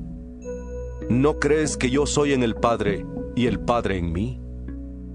Las palabras que yo os hablo, no las hablo por mi propia cuenta, sino que el Padre que vive en mí, Él hace las obras. Creedme que yo soy en el Padre y el Padre en mí. De otra manera, creedme por las mismas obras. De cierto, de cierto os digo, el que en mí cree, las obras que yo hago, él también las hará. Y aún mayores hará, porque yo voy al Padre. Todo lo que pidáis al Padre en mi nombre, lo haré, para que el Padre sea glorificado en el Hijo. Si algo pedís en mi nombre, yo lo haré. Si me amáis, guardad mis mandamientos. Y yo rogaré al Padre, y os dará otro consolador para que esté con vosotros para siempre, el Espíritu de verdad, al cual el mundo no puede recibir porque no le ve, ni le conoce. Pero vosotros le conocéis, porque vive con vosotros y estará en vosotros. No os dejaré huérfanos, volveré a vosotros. Todavía un poco, y el mundo no me verá más, pero vosotros me veréis. Porque yo vivo, vosotros también viviréis. En aquel día vosotros conoceréis que yo estoy en mi Padre, y vosotros en mí, y yo en vosotros. El que tiene mis mandamientos y los guarda, ese es el que me ama. Y el que me ama será amado por mi Padre, y yo le amaré y me manifestaré a él. Le dijo Judas, no el Iscariote. Señor, ¿cómo es que te manifestarás a nosotros y no al mundo? Respondió Jesús y le dijo, El que me ama, mi palabra guardará, y mi Padre le amará, y vendremos a él y haremos morada con él. El que no me ama no guarda mis palabras, y la palabra que habéis oído no es mía, sino del Padre que me envió. Os he dicho estas cosas estando con vosotros. Pero el consolador, el Espíritu Santo, a quien el Padre enviará en mi nombre, Él os enseñará todas las cosas y os recordará todo lo que yo os he dicho. La paz os dejo, mi paz os doy. Yo no os la doy como el mundo la da. No se turbe vuestro corazón ni tenga miedo. Habéis oído que yo os he dicho, voy y vuelvo a vosotros. Si me amarais, os habríais regocijado porque he dicho que voy al Padre, porque el Padre mayor es que yo. Y ahora os lo he dicho antes que suceda para que, cuando suceda, creáis. No hablaré ya mucho con vosotros, porque viene el príncipe de este mundo y él nada tiene en mí. Pero para que el mundo conozca que amo al Padre, y como el Padre me mandó, así hago. Levantaos, vámonos de aquí. San Juan 15 Yo soy la vid verdadera, y mi Padre es el labrador. Todo pámpano que en mí no lleva fruto, lo quitará y todo aquel que lleva fruto, lo limpiará para que lleve más fruto. Ya vosotros estáis limpios por la palabra que os he hablado. Permaneced en mí y yo en vosotros. Como el pámpano no puede llevar fruto por sí mismo, si no permanece en la vid, así tampoco vosotros si no permanecéis en mí. Yo soy la vid, vosotros los pámpanos. El que permanece en mí y yo en él, éste lleva mucho fruto, porque separados de mí, nada podéis hacer. El que en mí no permanece, será echado fuera como pámpano y se secará. Y los recogen, los echan en el fuego y arden. Si permanecéis en mí y mis palabras permanecen en vosotros, pedid todo lo que queráis y os será hecho. En esto es glorificado mi Padre, en que llevéis mucho fruto y seáis así mis discípulos. Como el Padre me ha amado, así también yo os he amado. Permaneced en mi amor. Si guardáis mis mandamientos, permaneceréis en mi amor. Así como yo he guardado los mandamientos de mi Padre y permanezco en su amor. Estas cosas os he hablado, para que mi gozo esté en vosotros y vuestro gozo sea completo. Este es mi mandamiento, que os améis unos a otros como yo os he amado. Nadie tiene mayor amor que este, que uno ponga su vida por sus amigos. Vosotros sois mis amigos si hacéis lo que yo os mando. Ya no os llamaré siervos, porque el siervo no sabe lo que hace su Señor pero os he llamado amigos, porque todas las cosas que oí de mi Padre os las he dado a conocer. No me elegisteis vosotros a mí, sino que yo os elegí a vosotros y os he puesto para que vayáis y llevéis fruto y vuestro fruto permanezca, para que todo lo que pidáis al Padre en mi nombre, Él os lo dé. Esto os mando, que os améis unos a otros. Si el mundo os odia, sabed que a mí me ha odiado antes que a vosotros. Si fuerais del mundo, el mundo amaría lo suyo, pero porque no sois del mundo, antes yo os elegí del mundo, por eso el mundo os odia. Acordaos de la palabra que yo os he dicho. El siervo no es mayor que su Señor. Si a mí me han perseguido, también a vosotros os perseguirán. Si han guardado mi palabra, también guardarán la vuestra. Pero todo esto os harán por causa de mi nombre, porque no conocen al que me ha enviado. Si yo no hubiera venido, ni les hubiera hablado, no tendrían pecado. Pero ahora no tienen excusa por su pecado. El que me odia a mí, también a mi Padre odia. Si yo no hubiera hecho entre ellos obras que ninguno otro ha hecho, no tendrían pecado. Pero ahora han visto y me han odiado a mí y a mi Padre. Pero esto es para que se cumpla la palabra que está escrita en su ley. Sin causa me odian. Pero cuando venga el consolador, a quien yo os enviaré del Padre, el Espíritu de verdad, el cual procede del Padre, Él dará testimonio acerca de mí. Y vosotros daréis testimonio también porque habéis estado conmigo desde el principio. San Juan 16 Estas cosas os he hablado para que no tengáis tropiezo. Os expulsarán de las sinagogas. Y aún viene la hora cuando cualquiera que os mate pensará que rinde servicio a Dios. Y harán esto porque no conocen al Padre ni a mí. Pero os he dicho estas cosas para que cuando llegue la hora, os acordéis de que ya os lo había dicho. Esto no os lo dije al principio, porque yo estaba con vosotros. Pero ahora voy al que me envió. Ninguno de vosotros me pregunta, ¿a dónde vas? Antes, porque os he dicho estas cosas, tristeza ha llenado vuestro corazón. Pero yo os digo la verdad. Os conviene que yo me vaya, porque si no me voy, el consolador no vendrá a vosotros. Pero si me voy, os lo enviaré.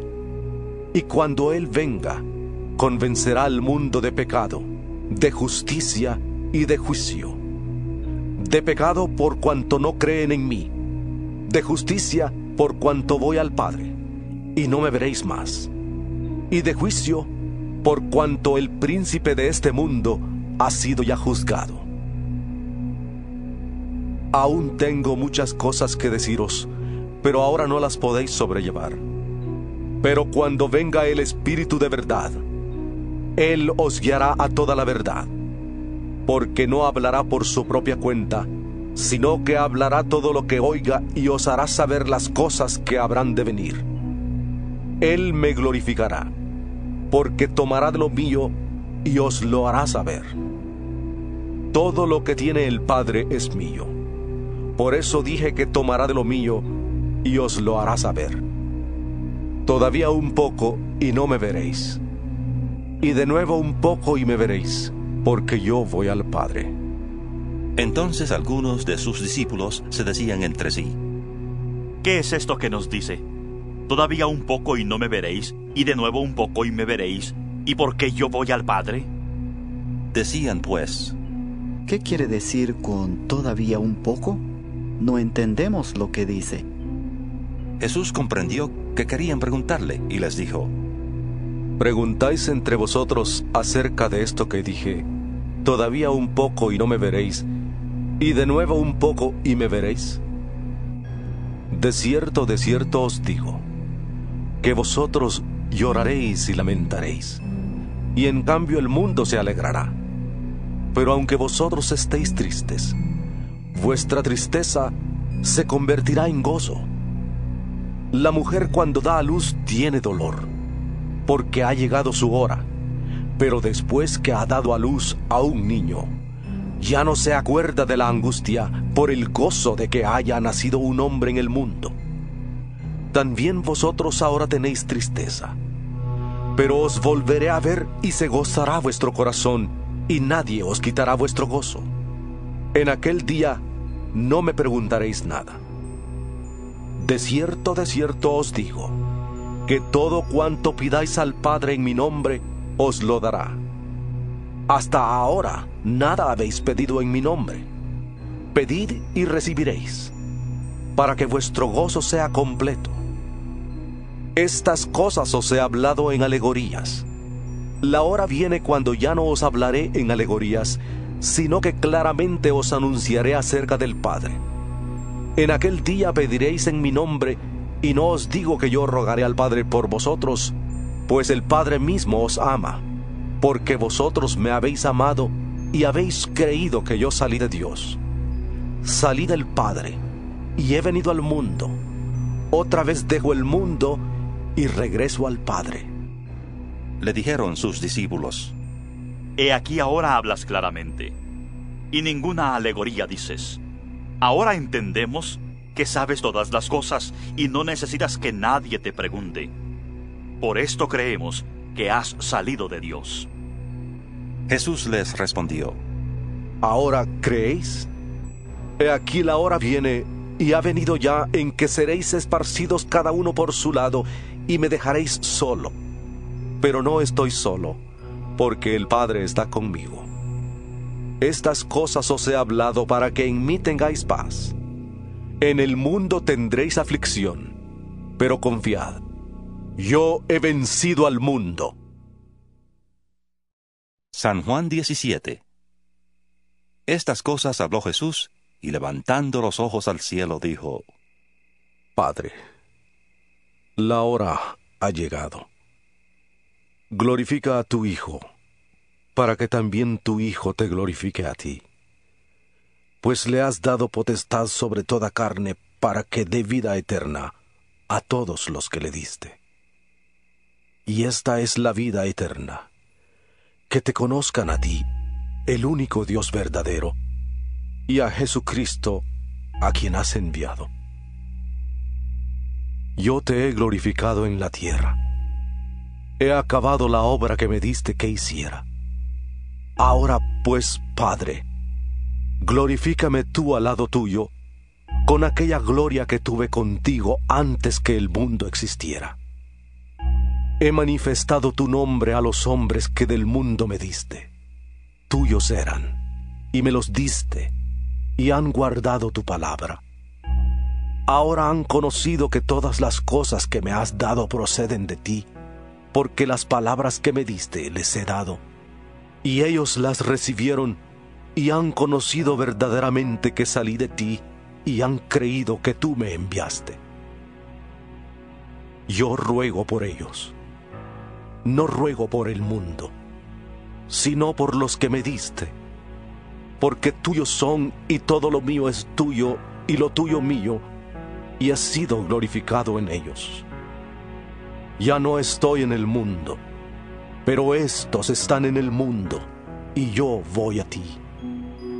Padre Santo, a los que me has dado, guárdalos en tu nombre, para que sean uno, así como nosotros. Cuando estaba con ellos en el mundo, yo los guardaba en tu nombre. A los que me diste, yo los guardé y ninguno de ellos se perdió, sino el hijo de perdición, para que la escritura se cumpliera. Pero ahora vuelvo a ti y hablo esto en el mundo para que tengan mi gozo completo en sí mismos. Yo les he dado tu palabra y el mundo los odió porque no son del mundo, como tampoco yo soy del mundo. No ruego que los quites del mundo, sino que los guardes del mal. No son del mundo, como tampoco yo soy del mundo. Santifícalos en tu verdad. Tu palabra es verdad. Como tú me enviaste al mundo, así yo los he enviado al mundo. Por ellos yo me santifico a mí mismo, para que también ellos sean santificados en la verdad. Pero no ruego solamente por estos, sino también por los que han de creer en mí por la palabra de ellos, para que todos sean uno, como tú, Padre, en mí y yo en ti, que también ellos sean uno en nosotros, para que el mundo crea que tú me enviaste. Yo les he dado la gloria que me diste para que sean uno, así como nosotros somos uno. Yo en ellos y tú en mí, para que sean perfectos en unidad, para que el mundo conozca que tú me enviaste y que los has amado a ellos como también a mí me has amado. Padre, aquellos que me has dado, quiero que donde yo esté, también ellos estén conmigo, para que vean mi gloria que me has dado, porque me has amado desde antes de la fundación del mundo. Padre justo, el mundo no te ha conocido, pero yo te he conocido y estos han conocido que tú me enviaste. Les he dado a conocer tu nombre y lo daré a conocer aún, para que el amor con que me has amado esté en ellos y yo en ellos.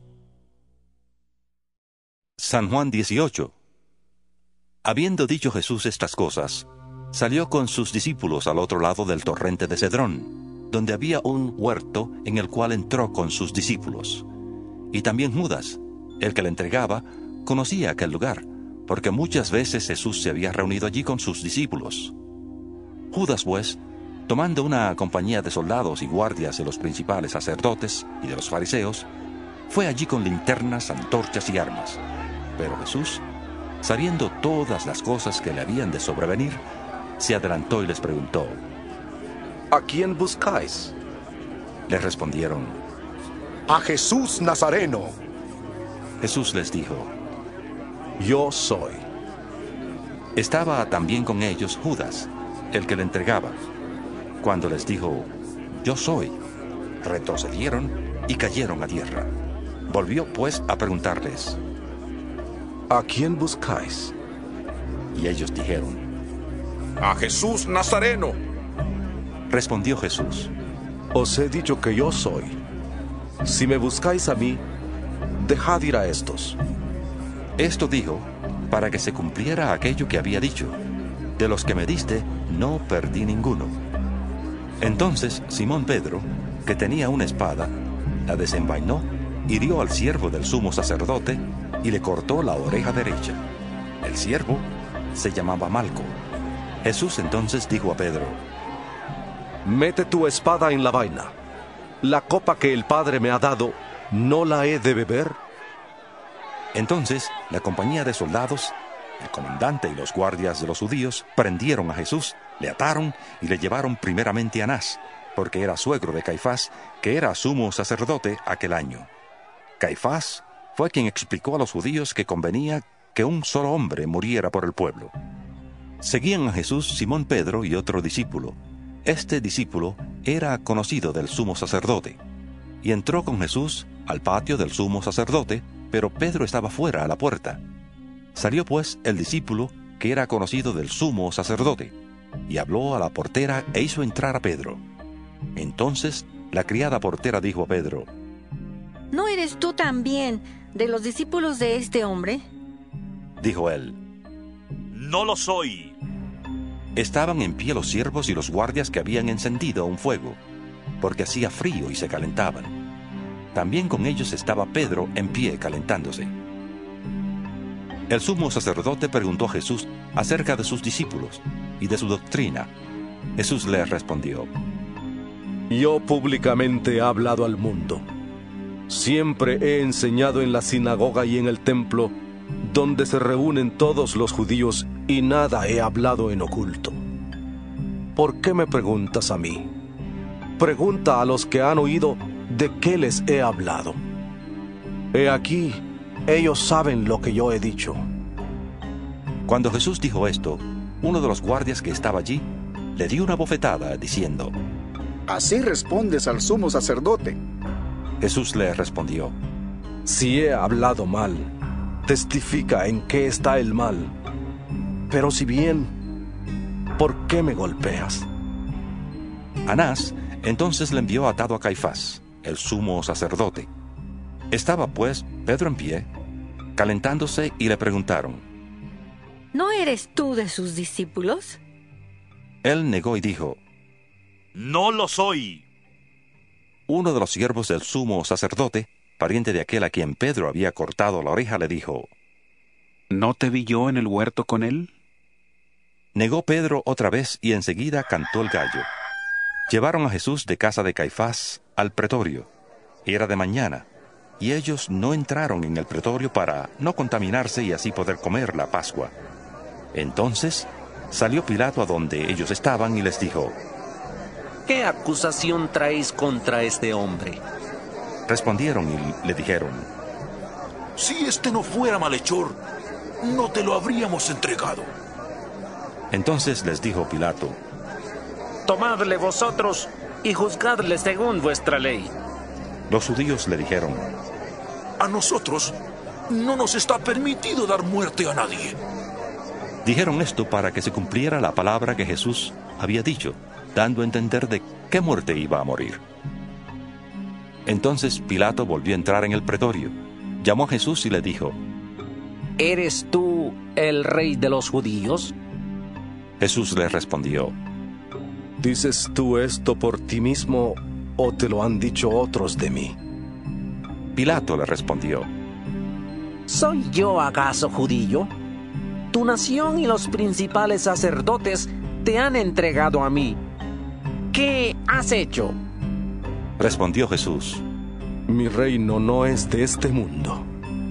Si mi reino fuera de este mundo, mis servidores pelearían para que yo no fuera entregado a los judíos. Pero mi reino no es de aquí. Le dijo entonces Pilato, Luego, ¿eres tú rey? Respondió Jesús, Tú dices que yo soy rey. Yo para esto he nacido y para esto he venido al mundo, para dar testimonio de la verdad. Todo aquel que es de la verdad oye mi voz. Le dijo Pilato, ¿Qué es la verdad?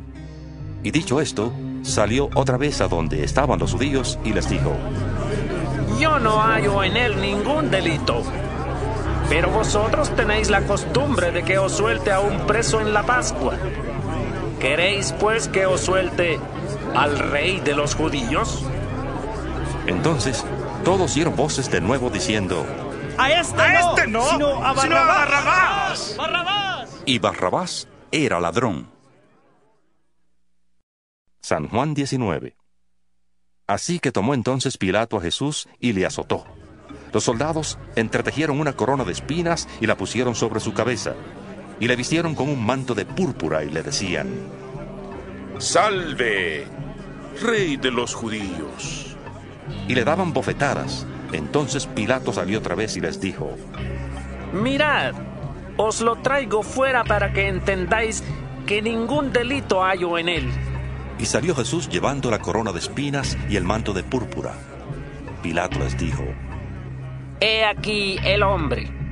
Cuando le vieron los principales sacerdotes y los guardias, dieron voces diciendo, ¡Crucifícale! Pilato les dijo, Tomadle vosotros y crucificadle, porque yo no hallo delito en él. los judíos le respondieron, Nosotros tenemos una ley, y según nuestra ley, debe morir, porque se hizo a sí mismo hijo de Dios. Cuando Pilato oyó decir esto, tuvo más miedo. Entró otra vez en el pretorio y dijo a Jesús, ¿De dónde eres tú? pero Jesús no le respondió. Entonces le dijo Pilato, ¿A mí no me hablas? ¿No sabes que tengo autoridad para crucificarte y autoridad para soltarte? respondió Jesús, Ninguna autoridad tendrías contra mí si no te fuera dada de arriba. Por tanto, el que a ti me ha entregado, mayor pecado tiene. Desde entonces procuraba Pilato soltarle, pero los judíos daban voces diciendo, Si a este sueltas, no eres amigo de César. Todo el que se hace rey, a César se opone. Entonces Pilato, oyendo esto, llevó fuera a Jesús y se sentó en el tribunal en el lugar llamado el enlosado, en hebreo Gábata. Era la preparación de la Pascua y como la hora sexta. Entonces dijo a los judíos, He aquí vuestro rey. pero ellos gritaron,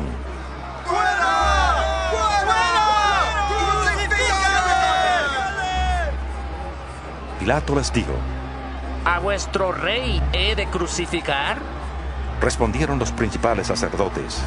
No tenemos más rey que César. Así que entonces lo entregó a ellos para que fuera crucificado. Tomaron pues a Jesús y se lo llevaron. Él, cargando su cruz, salió al lugar llamado de la calavera en hebreo Gólgota. Allí le crucificaron con otros dos, uno a cada lado y Jesús en medio. Escribió también Pilato un título que puso sobre la cruz, el cual decía, Jesús Nazareno, Rey de los Judíos. Muchos de los judíos leyeron este título porque el lugar donde Jesús fue crucificado estaba cerca de la ciudad y el título estaba escrito en hebreo, en griego y en latín. Dijeron a Pilato los principales sacerdotes de los judíos, No escribas rey de los judíos, sino, este dijo, soy rey de los judíos. Respondió Pilato, Lo que he escrito, he escrito. Cuando los soldados crucificaron a Jesús, tomaron sus vestidos e hicieron cuatro partes, una para cada soldado. Tomaron también su túnica, la cual era sin costura, de un solo tejido de arriba abajo. Entonces dijeron entre sí, No la apartamos, sino echemos suerte sobre ella, a ver de quién será. Esto sucedió para que se cumpliera la escritura que dice, Repartieron entre sí mis vestidos y sobre mi ropa echaron suertes. Y así lo hicieron los soldados. Estaban junto a la cruz de Jesús su madre y la hermana de su madre, María, mujer de Cleofas, y María Magdalena. Cuando vio Jesús a su madre y al discípulo a quien él amaba, que estaba presente, dijo a su madre, Mujer, he ahí tu hijo. Después dijo al discípulo, He ahí tu madre. Y desde aquella hora el discípulo la recibió en su casa. Después de esto, sabiendo Jesús que ya todo estaba consumado, dijo, para que la escritura se cumpliera, Tengo sed. Había allí una vasija llena de vinagre. Entonces ellos empaparon en vinagre una esponja y poniéndole en un hisopo, se la acercaron a la boca. Cuando Jesús tomó el vinagre, dijo, Consumado es. E, inclinando la cabeza, entregó el Espíritu. Entonces los judíos, por cuanto era la preparación de la Pascua, a fin de que los cuerpos no quedaran en la cruz el sábado, pues aquel sábado era de gran solemnidad, rogaron a Pilato que se les quebraran las piernas y fueran quitados de allí. Fueron pues los soldados y quebraron las piernas al primero, y asimismo al otro que había sido crucificado con él. Pero cuando llegaron a Jesús, como le vieron ya muerto, no le quebraron las piernas. Pero uno de los soldados le abrió el costado con una lanza, y al instante salió sangre y agua. Y el que lo vio da testimonio, y su testimonio es verdadero. Y él sabe que dice verdad, para que vosotros también creáis. Porque estas cosas sucedieron para que se cumpliera la escritura. No será quebrado hueso suyo. Y también otra escritura dice, Mirarán al que traspasaron. Después de todo esto, José de Arimatea, que era discípulo de Jesús, pero secretamente por miedo de los judíos, rogó a Pilato que le permitiera llevarse el cuerpo de Jesús. Y Pilato se lo concedió. Entonces fue y se llevó el cuerpo de Jesús. Vino también Nicodemo, el que antes había visitado a Jesús de noche, trayendo un compuesto de mirra y de aloes como cien libras. Tomaron pues el cuerpo de Jesús y lo envolvieron en lienzos con especias aromáticas, según la costumbre judía de sepultar. En el lugar donde fue crucificado había un huerto, y en el huerto un sepulcro nuevo, en el cual aún no había sido puesto ninguno. Allí, pues, por causa de la preparación de la Pascua de los judíos y porque aquel sepulcro estaba cerca, pusieron a Jesús. San Juan 20 El primer día de la semana, María Magdalena fue de mañana, siendo aún oscuro, al sepulcro, y vio quitada la piedra del sepulcro. Entonces corrió y fue a Simón Pedro y al otro discípulo, aquel a quien amaba Jesús, y les dijo, Se han llevado del sepulcro al Señor y no sabemos dónde le han puesto. Salieron Pedro y el otro discípulo y fueron al sepulcro. Corrían los dos juntos, pero el otro discípulo corrió más a prisa que Pedro y llegó primero al sepulcro. Y asomándose, vio los lienzos puestos allí, pero no entró. Luego llegó Simón Pedro tras él. Entró en el sepulcro y vio los lienzos puestos allí y el sudario que había estado sobre la cabeza de Jesús, no puesto con los lienzos, sino enrollado en un lugar aparte. Entonces entró también el otro discípulo que había venido primero al sepulcro, y vio y creyó. Porque aún no habían entendido la escritura, que era necesario que Él resucitara de los muertos. Y volvieron los discípulos a los suyos. Pero María estaba fuera llorando junto al sepulcro.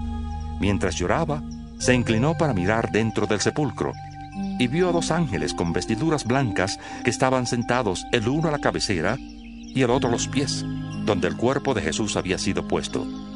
Y le dijeron, Mujer, ¿por qué lloras? Les dijo, Porque se han llevado a mi Señor y no sé dónde le han puesto. Dicho esto, se volvió y vio a Jesús que estaba allí, pero no sabía que era Jesús. Jesús le dijo, Mujer, ¿por qué lloras? ¿A quién buscas? Ella, pensando que era el jardinero, le dijo, Señor, si tú lo has llevado, dime dónde lo has puesto y yo lo llevaré. Jesús le dijo, María. Volviéndose ella le dijo, Raboni, que significa maestro. Jesús le dijo, Suéltame, porque aún no he subido a mi Padre, pero ve a mis hermanos y diles, subo a mi Padre y a vuestro Padre, a mi Dios y a vuestro Dios. Fue entonces María Magdalena para dar a los discípulos la noticia de que había visto al Señor y que Él le había dicho estas cosas. Cuando llegó la noche de aquel mismo día, el primero de la semana, estando las puertas cerradas en el lugar donde los discípulos estaban reunidos por miedo de los judíos, llegó Jesús y puesto en medio les dijo, Paz a vosotros. Dicho esto, les mostró las manos y el costado, y los discípulos se regocijaron viendo al Señor. Entonces Jesús les dijo otra vez, Paz a vosotros. Como me envió el Padre, así también yo os envío. Y al decir esto, sopló y les dijo, Recibid el Espíritu Santo. A quienes perdonéis los pecados, les serán perdonados, y a quienes se los retengáis, les serán retenidos. Pero Tomás, uno de los doce, llamado Dídimo, no estaba con ellos cuando Jesús se presentó. Le dijeron, pues, los otros discípulos, Hemos visto al Señor. Él les dijo, Si no veo en sus manos la señal de los clavos, y meto mi dedo en el lugar de los clavos, y meto mi mano en su costado, no creeré. Ocho días después estaban otra vez sus discípulos dentro, y con ellos Tomás.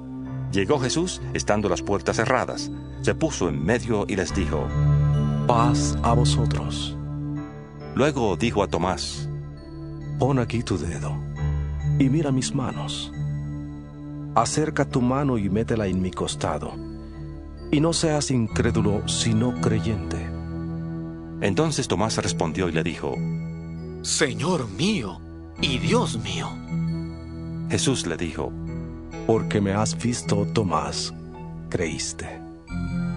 Bienaventurados los que no vieron y creyeron. Hizo además Jesús muchas otras señales en presencia de sus discípulos, las cuales no están escritas en este libro, pero éstas se han escrito para que creáis que Jesús es el Cristo, el Hijo de Dios, y para que, creyendo, tengáis vida en su nombre.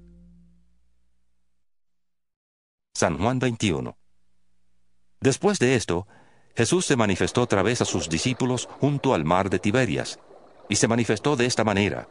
Estaban juntos Simón Pedro, Tomás, llamado el Dídimo, Natanael, el de Caná de Galilea, los hijos de Zebedeo y otros dos de sus discípulos. Simón Pedro les dijo, Voy a pescar. Ellos le dijeron, Vamos nosotros también contigo. Salieron, pues, y entraron en una barca, pero aquella noche no pescaron nada. Cuando ya iba amaneciendo, se presentó Jesús en la playa, pero los discípulos no sabían que era Jesús, y les dijo, Hijitos, ¿tenéis algo de comer? Les respondieron, No. Él les dijo, Echad la red a la derecha de la barca y hallaréis. Entonces la echaron y ya no la podían sacar, por la gran cantidad de peces. Entonces, aquel discípulo a quien Jesús amaba dijo a Pedro, Es el Señor. Simón Pedro, Cuando oyó que era el Señor, se ciñó la ropa, porque se había desposado de ella, y se tiró al mar. Los otros discípulos fueron con la barca, arrastrando la red llena de peces, pues no distaban de tierra sino como doscientos codos. Al descender a tierra, vieron brasas puestas y un pescado encima de ellas y pan. Jesús les dijo, Traed de los peces que acabáis de sacar. Subió Simón Pedro y sacó la red a tierra, llena de grandes peces, 153, y aun siendo tantos, la red no se rompió. Les dijo Jesús, Venid, comed.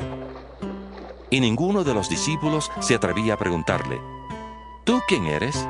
sabiendo que era el Señor. Vino pues Jesús y tomó el pan y les dio y asimismo del pescado. Esta era ya la tercera vez que Jesús se manifestaba a sus discípulos, después de haber resucitado de los muertos. Después de comer, Jesús dijo a Simón Pedro, Simón, hijo de Jonás, ¿me amas más que estos? Le respondió, Sí, Señor, tú sabes que te quiero.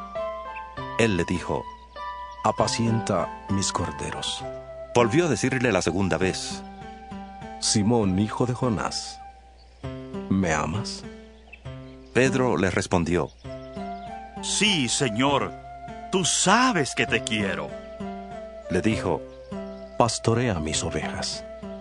Le dijo la tercera vez, Simón, hijo de Jonás, ¿me quieres?